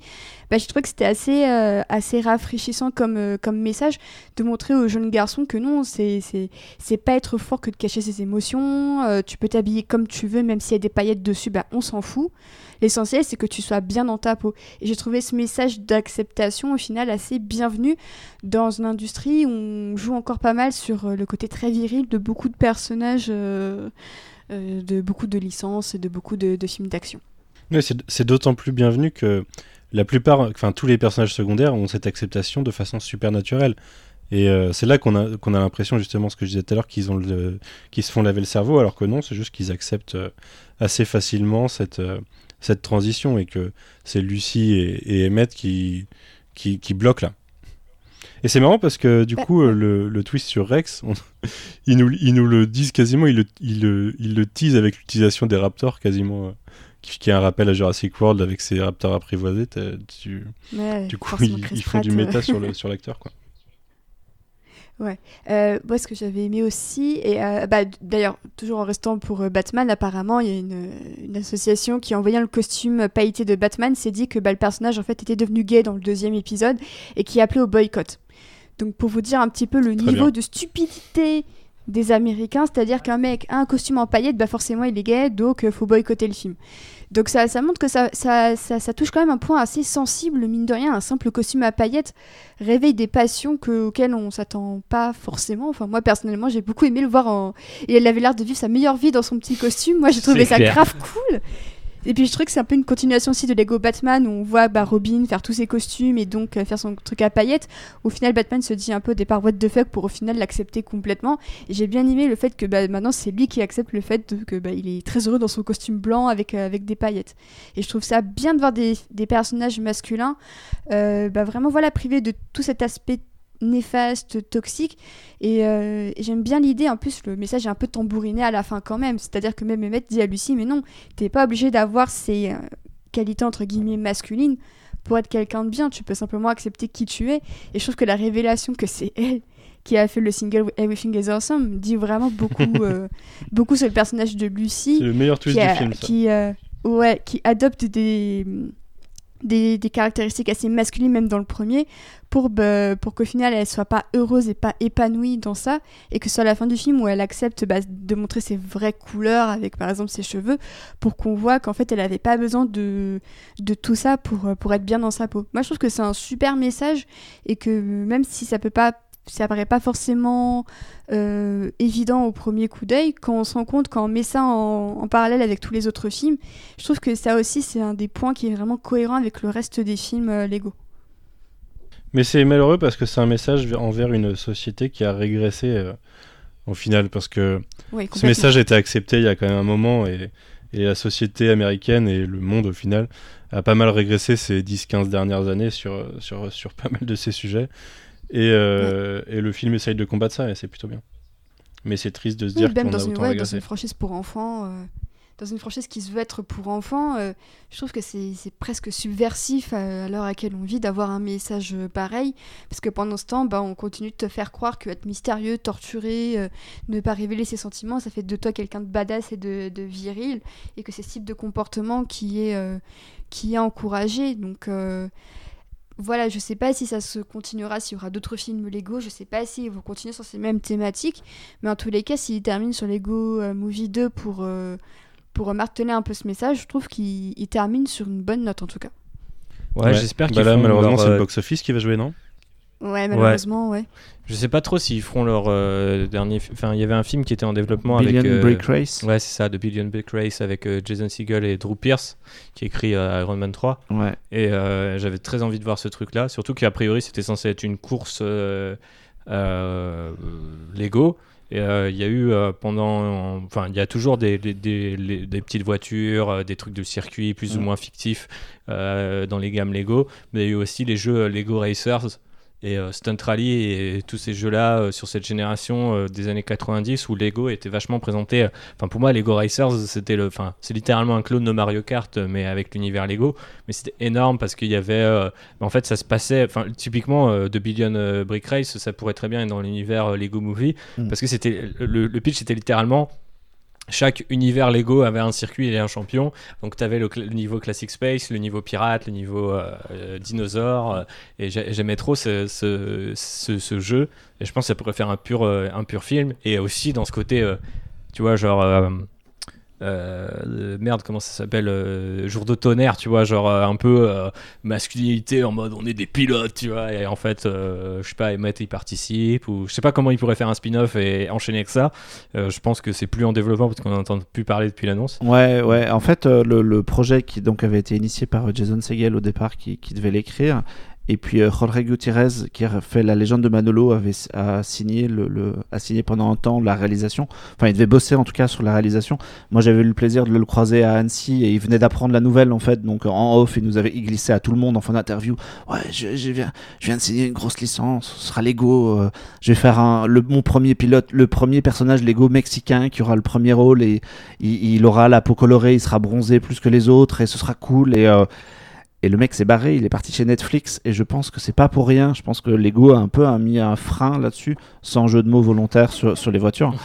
Euh, Très bon, très bon, Marc. Assume. et, et, c'est- et- et je, je- je- moi, j'ai peur que. Enfin, j'ai peur. Je pense que la franchise, elle va peut-être s'arrêter à, à Lego 2, et moi, ça m'irait bien. Moi, moi, ce qui m'embête un peu avec ça, j'ai j'ai un peu l'impression que le, le côté euh, méta de Lego et, et les aventures d'Emmet, les deux films font un peu le tour de la question. Et il va falloir vachement bosser pour se renouveler et pas juste proposer un, un spin-off avec des courses ou un spin-off avec des ninjas ou, euh, ou un autre projet. Il, faut, il, il va falloir vraiment s'y Mais mettre. en et même temps, dans ce que si, tu euh, racontais, euh, il y a eu quand même cette polémique et un discours qui existe encore aujourd'hui chez Lego, où pendant un temps tous les personnages avaient la peau jaune, Mm. puis il a fallu, ils ont fait leur gamme NBA, donc bah, la moitié des joueurs, voire plus, étant noir, il a fallu faire la peau noire. noir. Et, Lando après c'était bizarre, du coup on a eu la peau blanche. Ouais. Et y a, il y a ce débat euh, ou cette question, parce qu'il n'y a pas forcément débat toujours, on peut aussi penser sans polémique de temps à autre, mais Mm. c'est comme un peu le, la question de fond sur le genre et l'ego. La question de la, de la race au sens euh, américain du terme euh, euh, et l'ego, ça peut peut-être aussi être intéressant, surtout si tu dis, bah voilà, mon héros il est mexicain, comment il est représenté en, en tant que figurine Lego, quoi. Donc euh, ça peut être, enfin je sais pas, a, a priori, encore une fois, sous prétexte d'un spin-off d'action débile avec des courses, tu peux raconter un truc qui est peut-être il y avait peut-être un quoi. truc à raconter, ouais, Donc, mais euh, je sais pas trop si ça aboutira vu que le réel s'est barré et qu'on a plus de nouvelles. euh. J'imagine que ça n'aboutira pas d'après ce que tu dis, Mm. et cette petite exclue me régale, mais, mais quand même, ça prouve qu'il y a encore un potentiel, quoi, c'est ce que Mm. je voulais dire, en somme. Là, il y a un potentiel aussi de raconter des histoires assez diverses, puisque euh, bah, on n'a quasiment pas de héros de couleur chez, euh, chez Lego, mine de rien. Moi, je pense Ils juste. sont tous jaunes. Bah, je- moi, je pensais à. Ouais, il y a quoi Il y a Morgan Freeman dans le premier. Euh, T'as la bref apparition de Lando, mais ça va pas bien loin. Même dans le 2, c'est pas euh, ça. Dans Lego Batman, je sais pas si on considère que Rosario Dawson, au final, euh, Barbara Gordon. euh, enfin, ouais. C'était Ouais, je crois que c'était ouais. volontaire, ouais. Ouais. Donc au final, euh, c'est passé un peu un casting euh, qui, qui a joué un peu à l'aveugle. hein. En plus, euh, la, la reine hein, dans le deuxième épisode, c'est Tiffany Haddish, qui est une actrice noire qui a percé aux États-Unis avec euh, quelques comédies. Mais c'est vrai qu'à part ça, c'est vrai que Lego reste jaune. Donc euh, c'est vrai que ça aurait été... Ouais, moi j'aurais bien été intéressée pour voir un héros mexicain. Je trouve que ça aurait un peu changé et surtout que bah, en matière de représentation, euh, c'est- c'est c'est pas encore ça pour, euh, pour les héros latinos. On Là, on vient d'apprendre ouais. que bah, Ghost Rider euh, allait encore être joué a priori par l'acteur euh, l'acteur latino qui le jouait déjà dans euh, Angels of Shield. Gabriel Luna. Exactement, Gabriel Luna. Mais en soi, ça reste quand même assez peu. Et c'est vrai que ça aurait été bien que Lego aussi se distingue euh, sur ces questions-là. Donc euh, après, à voir si, euh, si on a une suite ou si on a d'autres films. Moi, ça me déplairait pas. Mais je pense aussi que ce qui a joué dans la réception du public un petit peu tiède, c'est l'écart entre, entre les deux films. Pour moi, 5 ans aujourd'hui, je trouve que c'est... Enfin, je peux comprendre le soin qu'ils ont voulu apporter au film et tout. Ouais, puis il y a eu deux films c'est Lego entre temps quand même, quoi. Ouais, c'est ça. Donc tu te dis, bah ouais, nous on a fait un peu le tour, on a déjà vu les figurines en train de, de faire quelques conneries et tout. Mais j'ai trouvé que vraiment le, le- le délai de 5 ans, je pense que s'il l'avait sorti un an plus tôt, même deux ans plus tôt, je pense qu'ils auraient encore pu battre un peu le fer tant qu'il était chaud. Mais j'ai l'impression qu'ils se sont trop reposés sur le fait que bah, comme c'est un film Lego, que tout le monde avait adoré le premier, bah on y va pour le deuxième, on va prendre notre temps. Sauf que j'ai l'impression qu'ils se sont fait un peu rattraper par le public qui, euh, qui passe à autre chose dès lors que quelque chose reste euh, Ouais, absolument après, dans une timeline alternative, on est en train de faire un podcast en disant qu'ils l'ont sorti trop tôt et qu'ils avaient rien à raconter. Donc, euh, tu vois, c'est toujours un peu un mal pour un bien. Tant que le Ouais. film, il nous a plu à nous, c'est triste parce Ah que oui, la licence peut, s- peut, peut s'arrêter là. Après, du coup, euh, si tu prends les quatre films et que tu considères la franchise Lego, parce que déjà, c'est complètement insensé de parler de franchise Lego, tu vois, genre, Ouais. moi, je suis déjà quand même, des fois, je prends un peu de recul et je me dis, putain, quand même, on a eu, on a eu le droit à ces quatre bonbons-là. Et, euh, et c'est pas les bonbons Harry Potter où il y en a un qui est au vomi, tu vois. Genre, c'est quand même plutôt quali, quoi. Donc, euh, putain, la métaphore est, est élevée. mais euh, non, je trouve, ça, je trouve ça pas mal. Après, j'aimerais, j'aimerais en voir plus. Surtout si. euh, parce qu'en plus, euh, comme tu l'as rappelé, Océane, avec toutes, tes, euh, toutes les problématiques que tu as pu amener dans le podcast, je trouve que on, a un peu l'impression qu'ils ont aussi construit le, leurs di- leurs différents films à l'envers des messages qu'on qu'on à l'industrie, aussi à cette idée de construction d'univers, mais au final, l'univers, il n'y a, pas d'univers. Enfin, tu vois, ça pourrait être n'importe quoi. Euh, Dans le 3, il pourrait nous dire euh, on est 30 ans plus tard euh, chez un collectionneur et qui remet du Kraggle sur toutes les pièces. Enfin, tu vois, on pourrait aller dans tous les sens qu'on veut et à aucun moment on se dirait non, mais ça enfin, ça n'a rien à voir avec ce qui s'est passé avant. Sauf si vraiment ils trahiraient le message. On a un peu l'impression que c'est un peu la, la franchise progressiste, tu vois. À chaque fois, ils abordent un point en, en particulier. Et euh, c'est pour ça que ça, aurait pu continuer avec euh, The Billion Brick Race ou- ou- et que ça pourrait continuer avec d'autres Bah, films. Mais Il y a eu aussi ouais. Unikitty en, en spin-off ouais. série, ouais, je crois d'ailleurs. J'adore. Unikitty, justement le fait que bah, ce soit dans le premier film une fille qui contient ses émotions, qui veut tout le temps être heureuse et qui dans le deuxième et part en full euh, Mhm. colère et après en full ah bah non en fait moi ça va. J'ai- En plus je trouve qu'Alison Brie est juste géniale au doublage. J'aurais vu personne d'autre faire une Nikitty qu'Alison Brie. Elle a la voix juste absolument parfaite quoi. C'est très particulier la série Unikitty parce que euh, c'est pas des Lego en fait. Il y a à aucun moment ils ne mettent en avant la brique, jamais. Alors que même les, euh, tous les spin-offs des TV qu'on a pu voir ou euh, même le- la, la mini-série euh, Star Wars euh, Lego qui en, en animé qui récemment. Freemaker Adventures. Ouais, voilà, merci. Euh, tout ça, ça met quand même vachement la brique en avant. Là, c'est de la 2D flat, euh, en- flash, et c'est des c'est rigolo à la, à la Teen Titans un peu, mais euh, c'est complètement décorrélé de l'univers Lego, donc c'est c'est pas vraiment à prendre en compte. Ok. Merci pour cette précision, je ne savais pas. Manu, t'as t'as un avis aussi sur, euh, sur Box Office, sur la réception du public? Oui, bah en fait, euh, moi je trouve qu'on est dans un, dans un, malheureusement dans un monde où, où tu, si tu laisses le temps à quelque chose de prendre la place, bah il y a quelque chose qui prend la place. Euh, Jean-Philippe faisait la remarque sur Twitter ce matin de ça y est, tout le monde parle de Game of Thrones, puis personne ne parle d'Avengers, tu vois. Et, euh, et là, il y a eu 5 ans, donc forcément ça, c'était un événement à un moment. C'est dur de reproduire la même chose dans 5 ans plus tard, où en plus le nombre de licences, le nombre de séries, le nombre de films euh, qui sortent sont incroyables. Euh, et ça sort, un- ça sort en, en plus euh, en début d'année où c'est un peu un, un creux pour, pour les spectateurs, même si en plus il y a pas mal de concurrence de films qui sont là plutôt des films, des- les films donc les films de fin d'année euh, 2018 aux US qui arrivent en France euh, à ce moment-là.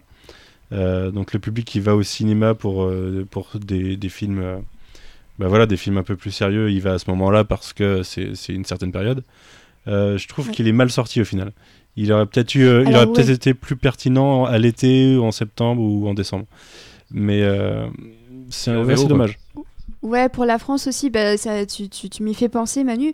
Euh, la sortie VO du film a été très compliquée en France. Euh, et euh, et c'est au final le, le MK2 Bibliothèque hein, pour, les, pour les Parisiens qui, euh, qui a pris la, la lourde responsabilité de diffuser le film en VO. À Nantes, on l'a pas eu. hein.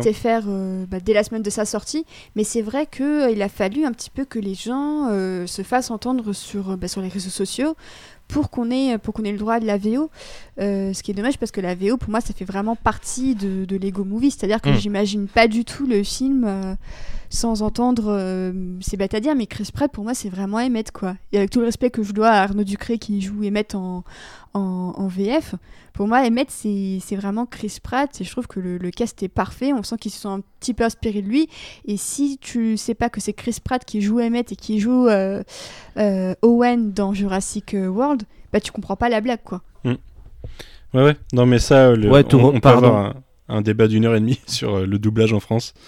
mais, euh, et les sorties VO ou pas. Mais euh, à Nantes, on l'a pas eu du tout en VO, par exemple. Enfin, peut-être après sur les semaines d'après, mais on l'a eu en VF euh, direct. Euh, J'ai eu de la chance d'avoir un en torrent qui arrivait très rapidement, je suis désolé. hein. Euh, j'ai écouté la VO grâce à un torrent parce que je pouvais pas sinon. T'es toujours là? Allô? Oui Vous m'entendez plus? Je crois qu'on t'a perdu et je sais, je crois, je sais pas ce que ça va donner à l'enregistrement, mais à mon avis, on on t'a pas là hein, pendant une petite euh, quelques secondes. Tu m'entends toi? Là, tu m'entends? Ah oui, t'as, ouais. Hein, Vous m'entendez? Ouais, là c'est revenu. Euh, Bah écoutez, euh, partez Ouais, du disais- principe que j'ai disais quelque chose. je disais que je disais que on pouvait avoir un débat d'une heure et demie sur euh, sur le, le doublage en France parce que c'est c'est un vrai, euh, enfin c'est une vraie problématique par rapport au fait qu'on a des des acteurs euh, de, renom qui font des, rôles en VO et derrière c'est un peu un gadget le doublage en France où on va te mettre des footballeurs, des youtubeurs, des choses comme ça. Mais, euh, mais en plus, euh, vous avez, en vous battant, vous avez réussi à l'avoir à Paris en VO. Nous, non. À, Nantes, on l'a eu en VF.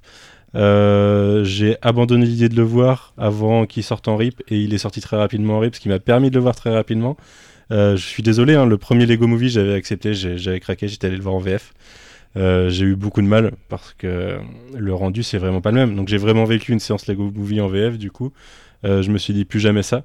Et, et, euh, et là j'ai- eu un rip, j'ai- pas résisté, hein, je suis désolé.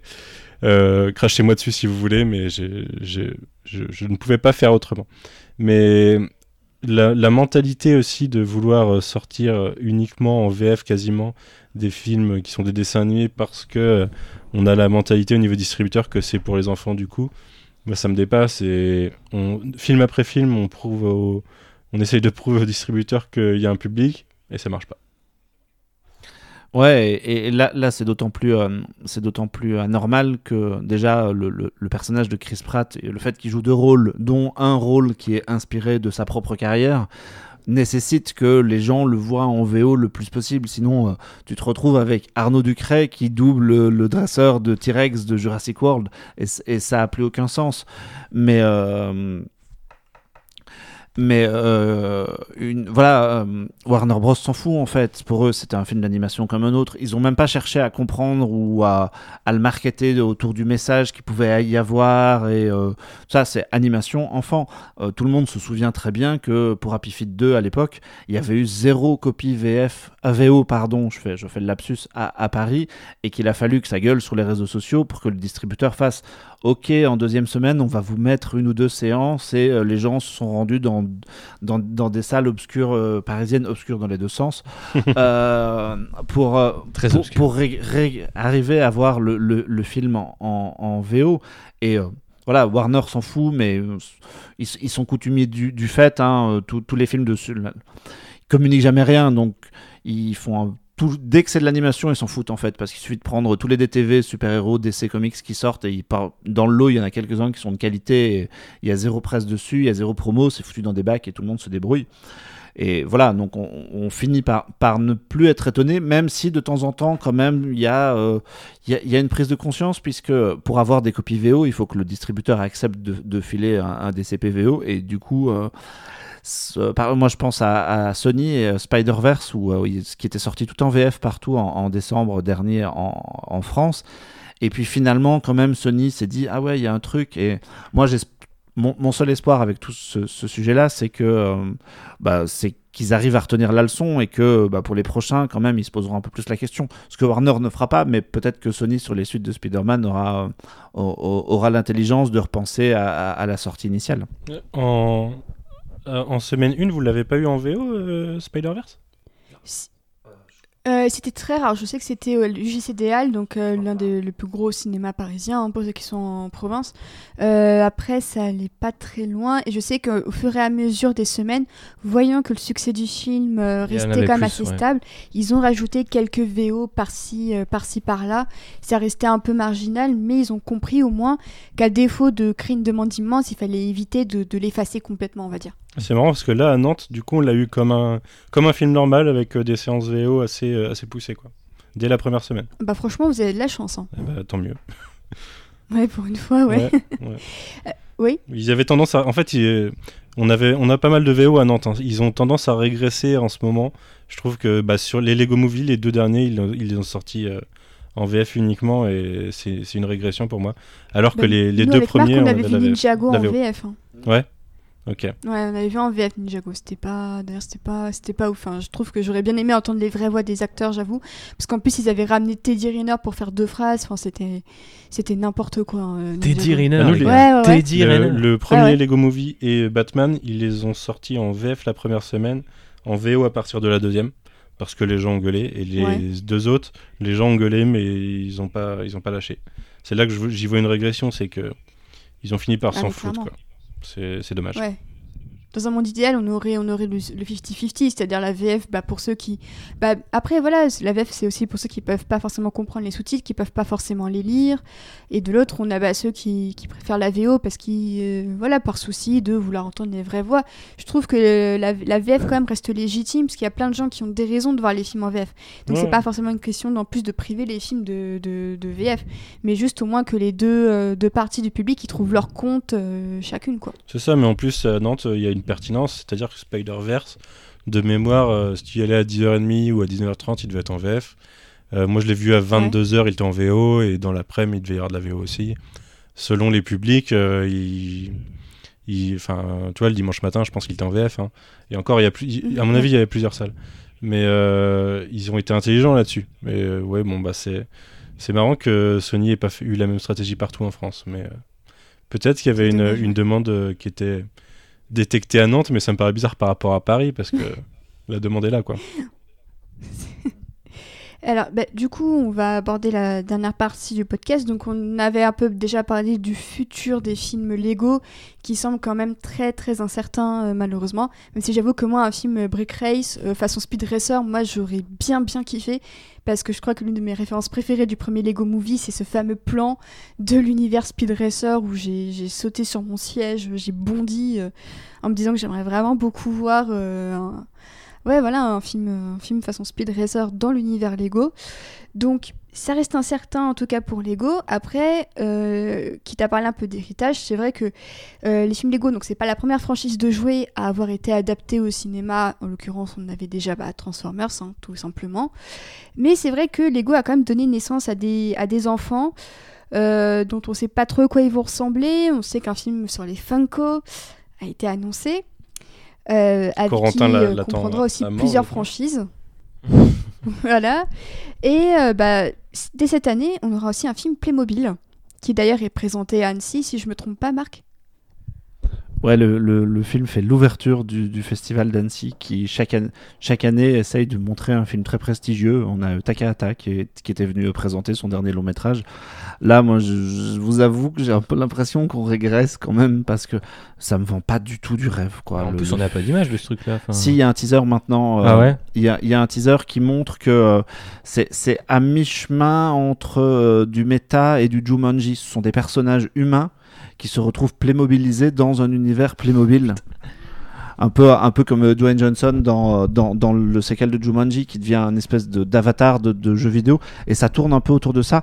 Et ils ont tenté un truc mais ils sont vraiment limités. Les Playmobil, c'était déjà que les personnages étaient encore moins euh, plus rigides que les Lego en, en, en jouets. C'était moins mobile.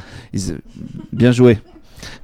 ils étaient, ils étaient moins mobiles et, euh, et, et, euh, bah, les bras sont, euh, les bras sont euh, fixes, par exemple. Ils ont, euh, au moins les, les personnages Lego, ils ont les bras coudés, donc ça donne un peu une espèce de mouvement. Là, les Playmobil, c'est tout droit. Euh, moi, les images que j'ai vues, ça me fait pas du tout, du tout, du tout envie. Ça a l'air d'être euh, assez horrible. Mais en même temps, j'ai tendance à me dire que si Annecy le, le propose en avant-première mondiale, euh, en présence de tout le monde, en ouverture, etc., c'est peut-être que c'est cool en fait. Peut-être. Peut-être qu'il y a un bon message. Ouais, hein. mais ouais aussi, mais Thibaut, t'en penses, t'as l'air euh, décomposé depuis tout à l'heure. depuis ma, la plus tendre enfance. Ça a été un combat de, de, de, de tous, les, de tous les ans. Mais euh, non, ouais, en fait, Playmobil, il y a deux, trois trucs que j'aimais bien quand j'étais gosse. J'étais jaloux de certains trucs, genre ils avaient des carabines de, de cow-boy euh, hyper détaillées. Il y avait Ouais. toute, toute la gamme chevalier, toute la gamme cow-boy était ouf. La gamme chevalier, honnêtement, c'est désolé, mais même titre que Lego, c'est vraiment mon enfance. hein. Mais euh, ouais, mais non, tu pouvais construire des trucs de malade et souvent on utilisait d'ailleurs les Playmobil, hérésie, mais enfin hérésie, pas hérésie parce que je je veux pas être à l'inverse du message que j'ai développé depuis le début de ce podcast. mais et, du coup, je, ce, ce film Playmobil, je, honnêtement, j'ai j'ai du mal à imaginer ce qu'ils peuvent raconter parce que en fait, pour moi, Playmobil, c'est un peu, euh, alors c'est allemand, mais c'est c'est 100% vieille France quoi. Ouais. C'est euh, la famille, le commissariat, l'hôpital. euh, bon, euh, si de temps en temps t'es pas, t'es pas trop malchanceux, il y a un dinosaure et un dragon qui traînent, mais ça s'arrête un peu là. Quoi. Bah, techniquement, Donc, ils ont, euh, depuis quelques années, ils ont développé des licences. Ouais, ils ont Ghostbusters et Dragon. Ouais, Donc, ils ont, ils ont, ils ont c'est quelques autres trucs, je crois, mais. Et ils ont fait des trucs un, peu beaux au niveau licence. hein. Et euh, du coup, ça coûte beaucoup moins cher que, euh, que les Lego au niveau licence. Ouais, mais licence ou pas, du coup, il n'y a pas d'univers en termes de, enfin, en termes de galaxie de licence, ça va pas bien loin. Euh, ce que tu peux créer qu'un Playmobil, ça va pas bien loin non plus. Là, si c'est en plus des gens, enfin après, c'est normal qu'ils aillent pas sur le terrain de Lego, qui est lui-même déjà un peu le terrain de Toy Story, et qu'ils aillent essayer de chercher quelque chose d'autre. Mais après, il y a deux trois sets qui sont quand même assez cultes. Moi, je me souviens de ce petit robot euh, bleu et orange là avec des roulettes, euh, qui je crois est dans le film. Et euh, donc ils ont quand même encore, ils savent qu'ils ont un minimum de mythes. Mais pour moi, Playmobil, bon là, c'est pareil, c'est familial et tout. Et pendant des années, ils ont refusé la licence de manière, enfin en fait, c'est vraiment une politique quoi. Donc maintenant, ils ont cédé à ça. Ils ont fait des partenariats avec Funko. Donc c'est marrant aussi que tu parles de ça parce qu'il y a des espèces de Funko Playmobil euh, qui sont d'ailleurs pas trop mal quoi. Ouais. Mais euh, Bah, non, et là-dedans, ils ont du Retour vers le Playmobil que tu futur, peux du. Tortue Ninja, du Ouais, ouais, Supernatural, euh, du Ouais, dans cette gamme-là, il y a non, plus de euh. Charlie à la chocolaterie. Ils ont quelques trucs comme ça. Mais, euh, mais j'ai du mal à voir ce que ça peut donner. Donc euh, honnêtement, euh, si, si, si c'est cool, je serais le premier surpris. Après, ça m'a jamais vraiment parlé, donc j'ai du mal à voir comment ça, pu, ça peut résonner. Après, ça peut être en ca- un carton en Allemagne. hein. Je dis hop. En tout cas, en France, on a, on a un doublage composé de Cadmerade, Franck Dubosc, Jennifer et Jérôme Commander. Donne direct. Day One. Day One, VF. VF, c'est séance des Halles, euh, mercredi. euh, Pas de problème. Ben, c'est ça aussi, donc euh, Lego fait quand même produit quand même quelques enfants, euh, parfois à son insu. On voit quand même qu'il y a beaucoup de franchises de jouets qui tentent de s'y lancer. Est-ce que euh, c'est pas un peu trop tard quand on voit que Lego maintenant se casse la gueule? Bah, c'est moi pour moi c'est déjà trop tard. Et en plus euh, genre euh, comme je dis il n'y a pas euh, a pas cette matière un peu narrative qu'il y a chez Lego. Tu construis construis c'est automatiquement créer une histoire euh, monter démonter. Playmobil tu le fais pas. Et en plus ce que ça représente euh, c'est souvent souvent la vie de tous les jours. En fait j'ai eu ce problème là quand j'étais petit. Par exemple Harry Potter ça m'a vite gonflé parce que je comprenais pas pourquoi on avait envie de retourner à l'école. Alors tout le monde me disait ouais mais c'est l'école des sorciers et tout. J'en ai marre de l'école en fait. Je veux pas regarder un film où les mecs sont à l'école la moitié du temps.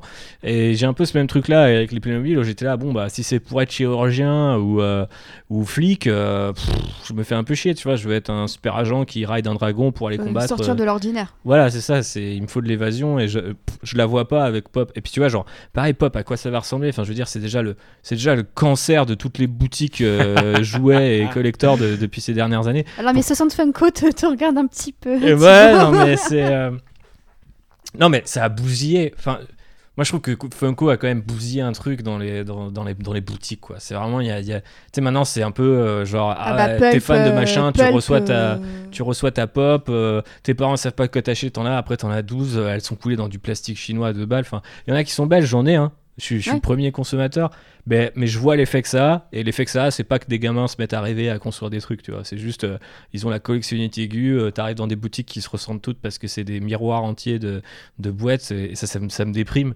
Donc globalement, a- après, ce qui peut être cool avec un film pop, c'est que les mecs ont littéralement toutes les licences du monde C'est ça. Après, je Ils comptent doute- clairement en jouer. je- hein. Après, je sais pas comment ils vont pouvoir faire parce que du coup, ça veut dire que euh, ils sont pas sous la houlette d'un studio. Enfin, ils en ont souvent la le Warner, lancer je le crois, film. qui veut Funko. Mais du coup, du coup, comment ils vont caler, euh, tu vois, par exemple, euh, du Star Wars ou autre chose, ça, ça risque d'être compliqué. Donc, si c'est au final pour revoir Lego Movie, enfin les licences de Lego Movie en, en pop, le design en plus est pas, est pas extraordinaire. Donc, euh, Il y avait une petite moyen. référence d'ailleurs dans Lego. Movie 2 ou Avengers, je crois qu'ils disent à un moment, on, on les appelle mais ils répondent Ouais, pas. ouais. Oui, oui, c'est ça. en ouais. mode, euh, ouais, Euh, on pourrait, mais on n'a pas trop le droit quand même. Effectivement, c'était, il y avait une référence à ça. Mais euh, ouais, donc euh, Pop et Playmobil, euh, pff, je pense que ça va, se- je va se péter les dents. hein. Enfin, je... Bah, en tout cas, je veux pas dire, mais si le film Funko de la même qualité visuelle que leur petit court-métrage, euh, malheureusement, va pas aller bien loin. Ah, j'imagine qu'ils auront mis un peu le budget quand même. Ah, ce sont toutes des... Honnêtement, ce sont toutes des franchises qui sont casse-gueule et au départ, même Lego en fait. C'est juste que Lego a eu Warner Bros. Ils ont eu l'idée magique d'adopter euh, Lord et Miller et de leur confier le projet parce que les mecs sont géniaux et ils vont dépasser le truc.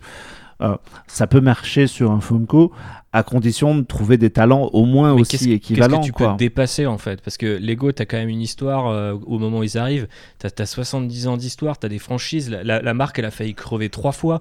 Euh, Aujourd'hui, c'est la plus puissante marque euh, du monde devant des marques de luxe et tout. Enfin, c'est- c'est incroyable ce qui s'est passé avec Lego Movie qui a aussi aidé la marque comme, euh, comme euh, la marque a aidé les Lego Movie à être Ouais, c'est sûr. Mais euh, et Oui, je vois- et je vois- Funko, Funko a, pas, a pas tout ça.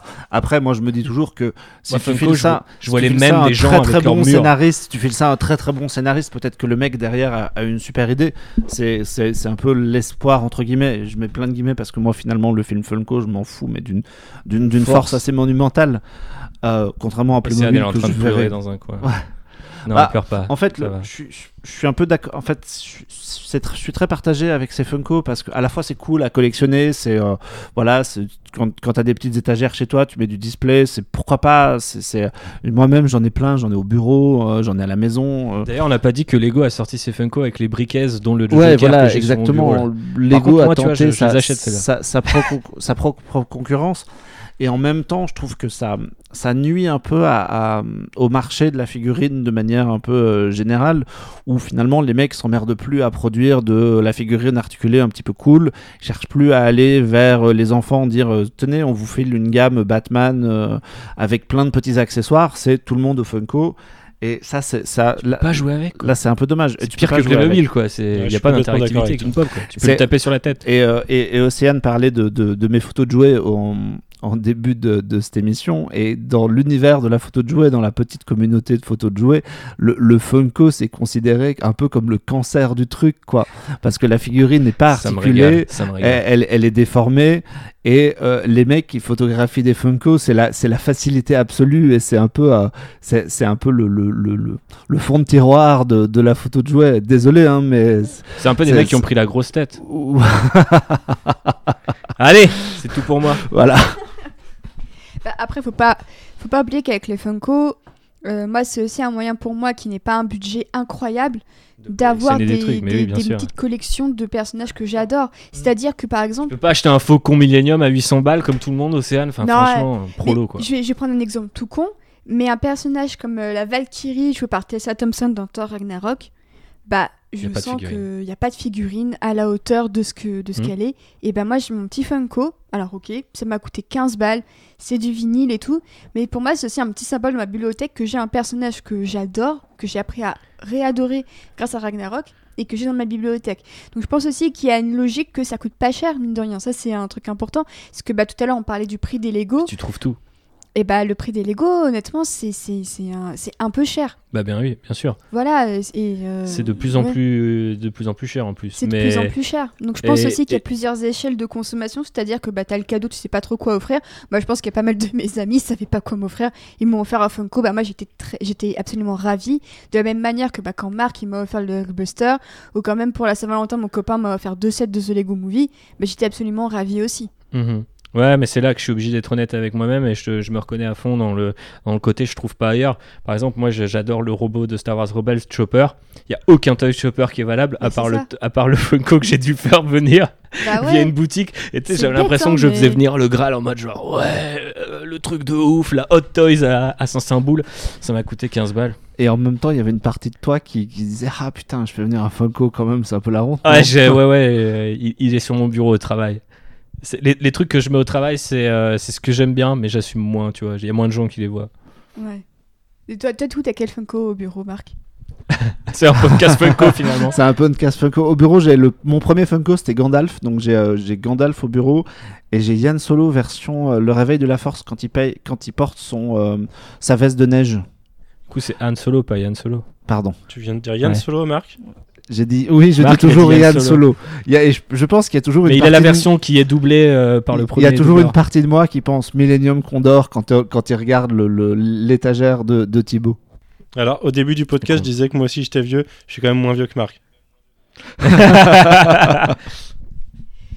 Bah écoutez, moi je pense qu'on a fait le tour de la question en tout cas sur Lego. Est-ce qu'il y a un truc que vous voudriez rajouter sur euh, Lego, sur les adaptations de, de jouets en général? Euh, Est-ce que vous avez aussi, euh, on en parlait tout à l'heure, bah, des films Lego peut-être à venir. Est-ce que vous, il y a un truc en particulier que vous souhaiteriez voir adapté? Lego Rock Raiders. Franchement, je suis chaud, les gars. Je vous pond un pitch. Ça fait une franchise, les mecs et tout. c'est, ça parle des collectionneurs et de à quel point le fandom des collectionneurs est toxique. Et euh, le cristal, en fait, c'est la, c'est la toxicité du fandom. Tu vois. Non, enfin bref, un film Lego Rock Raiders, je serais refait. ou, les, ou les cinématiques en HD sur YouTube, s'il vous plaît, quelqu'un. Moi, il y a, y, a, y a un truc qui m'a manqué dans les films Lego, c'est euh, l'univers médiéval qui a Ah, jamais ouf. été évoqué. De ouf. Ils sont complètement passés à côté. Alors, il y a plein d'univers Lego qui sont méga cool et qu'on n'a jamais vu. Moi, j'aime bien les pirates aussi, dont Bah, tu parlais. Manu. C'était cool, les pirates. Mais le, le- le médiéval, y a, je crois qu'il y a même quasiment pirates, ils y zéro sont, du coup. Et, et c'est euh, c'est vraiment super léger. Ça. Et alors, d'un point de vue Lego, pure euh, construction, tout ça. Comme beaucoup de gens, je fantasme qu'ils relancent un jour la gamme Classic Space avec des modèles un, un peu plus euh, un, un peu plus complexes pour, euh, pour Ils en ont déjà un peu fait. Enfin, ils ont déjà un petit, un petit peu été dans ce Oh, sens. il Il y y a a- Manu qui a le Lego IDs. Ouais, le. Lego, le mecha, le Lego IDS, je l'ai aussi. Il y a un micro set qui est sorti là le pour Lego. Lego Movie 2. Mais euh, sinon, il y a beaucoup de collectionneurs qui tentent des trucs où ils reprennent les vieux designs, ils les complexifient à mort, et je trouve ça absolument Ouais, génial. c'est ouf. et je rêve d'une boîte officielle un jour. Je sais pas si euh, des gens de Lego nous écoutent ou ce podcast parvient jusqu'au Danemark, mais euh, voilà, moi je veux bien ça. Et du coup, Manu, t- t'as as, des rêves pour la construction comme pour les films d'ailleurs? Bien sûr.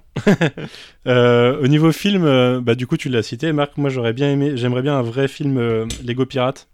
Parce que euh, l'univers Lego Pirate, euh, enfin, il y, a- il y a pas mal de, y en a pas mal de bien stylés. Et j'ai commencé par ça avec ma Skull Island. Euh, Enfin, Volcano Island, techniquement, mais. en- et du coup, j'aimerais bien voir ça en, en- en- film, quoi. Je, je pense qu'il y a moyen de faire un truc bien. Les pirates, c'est toujours cool.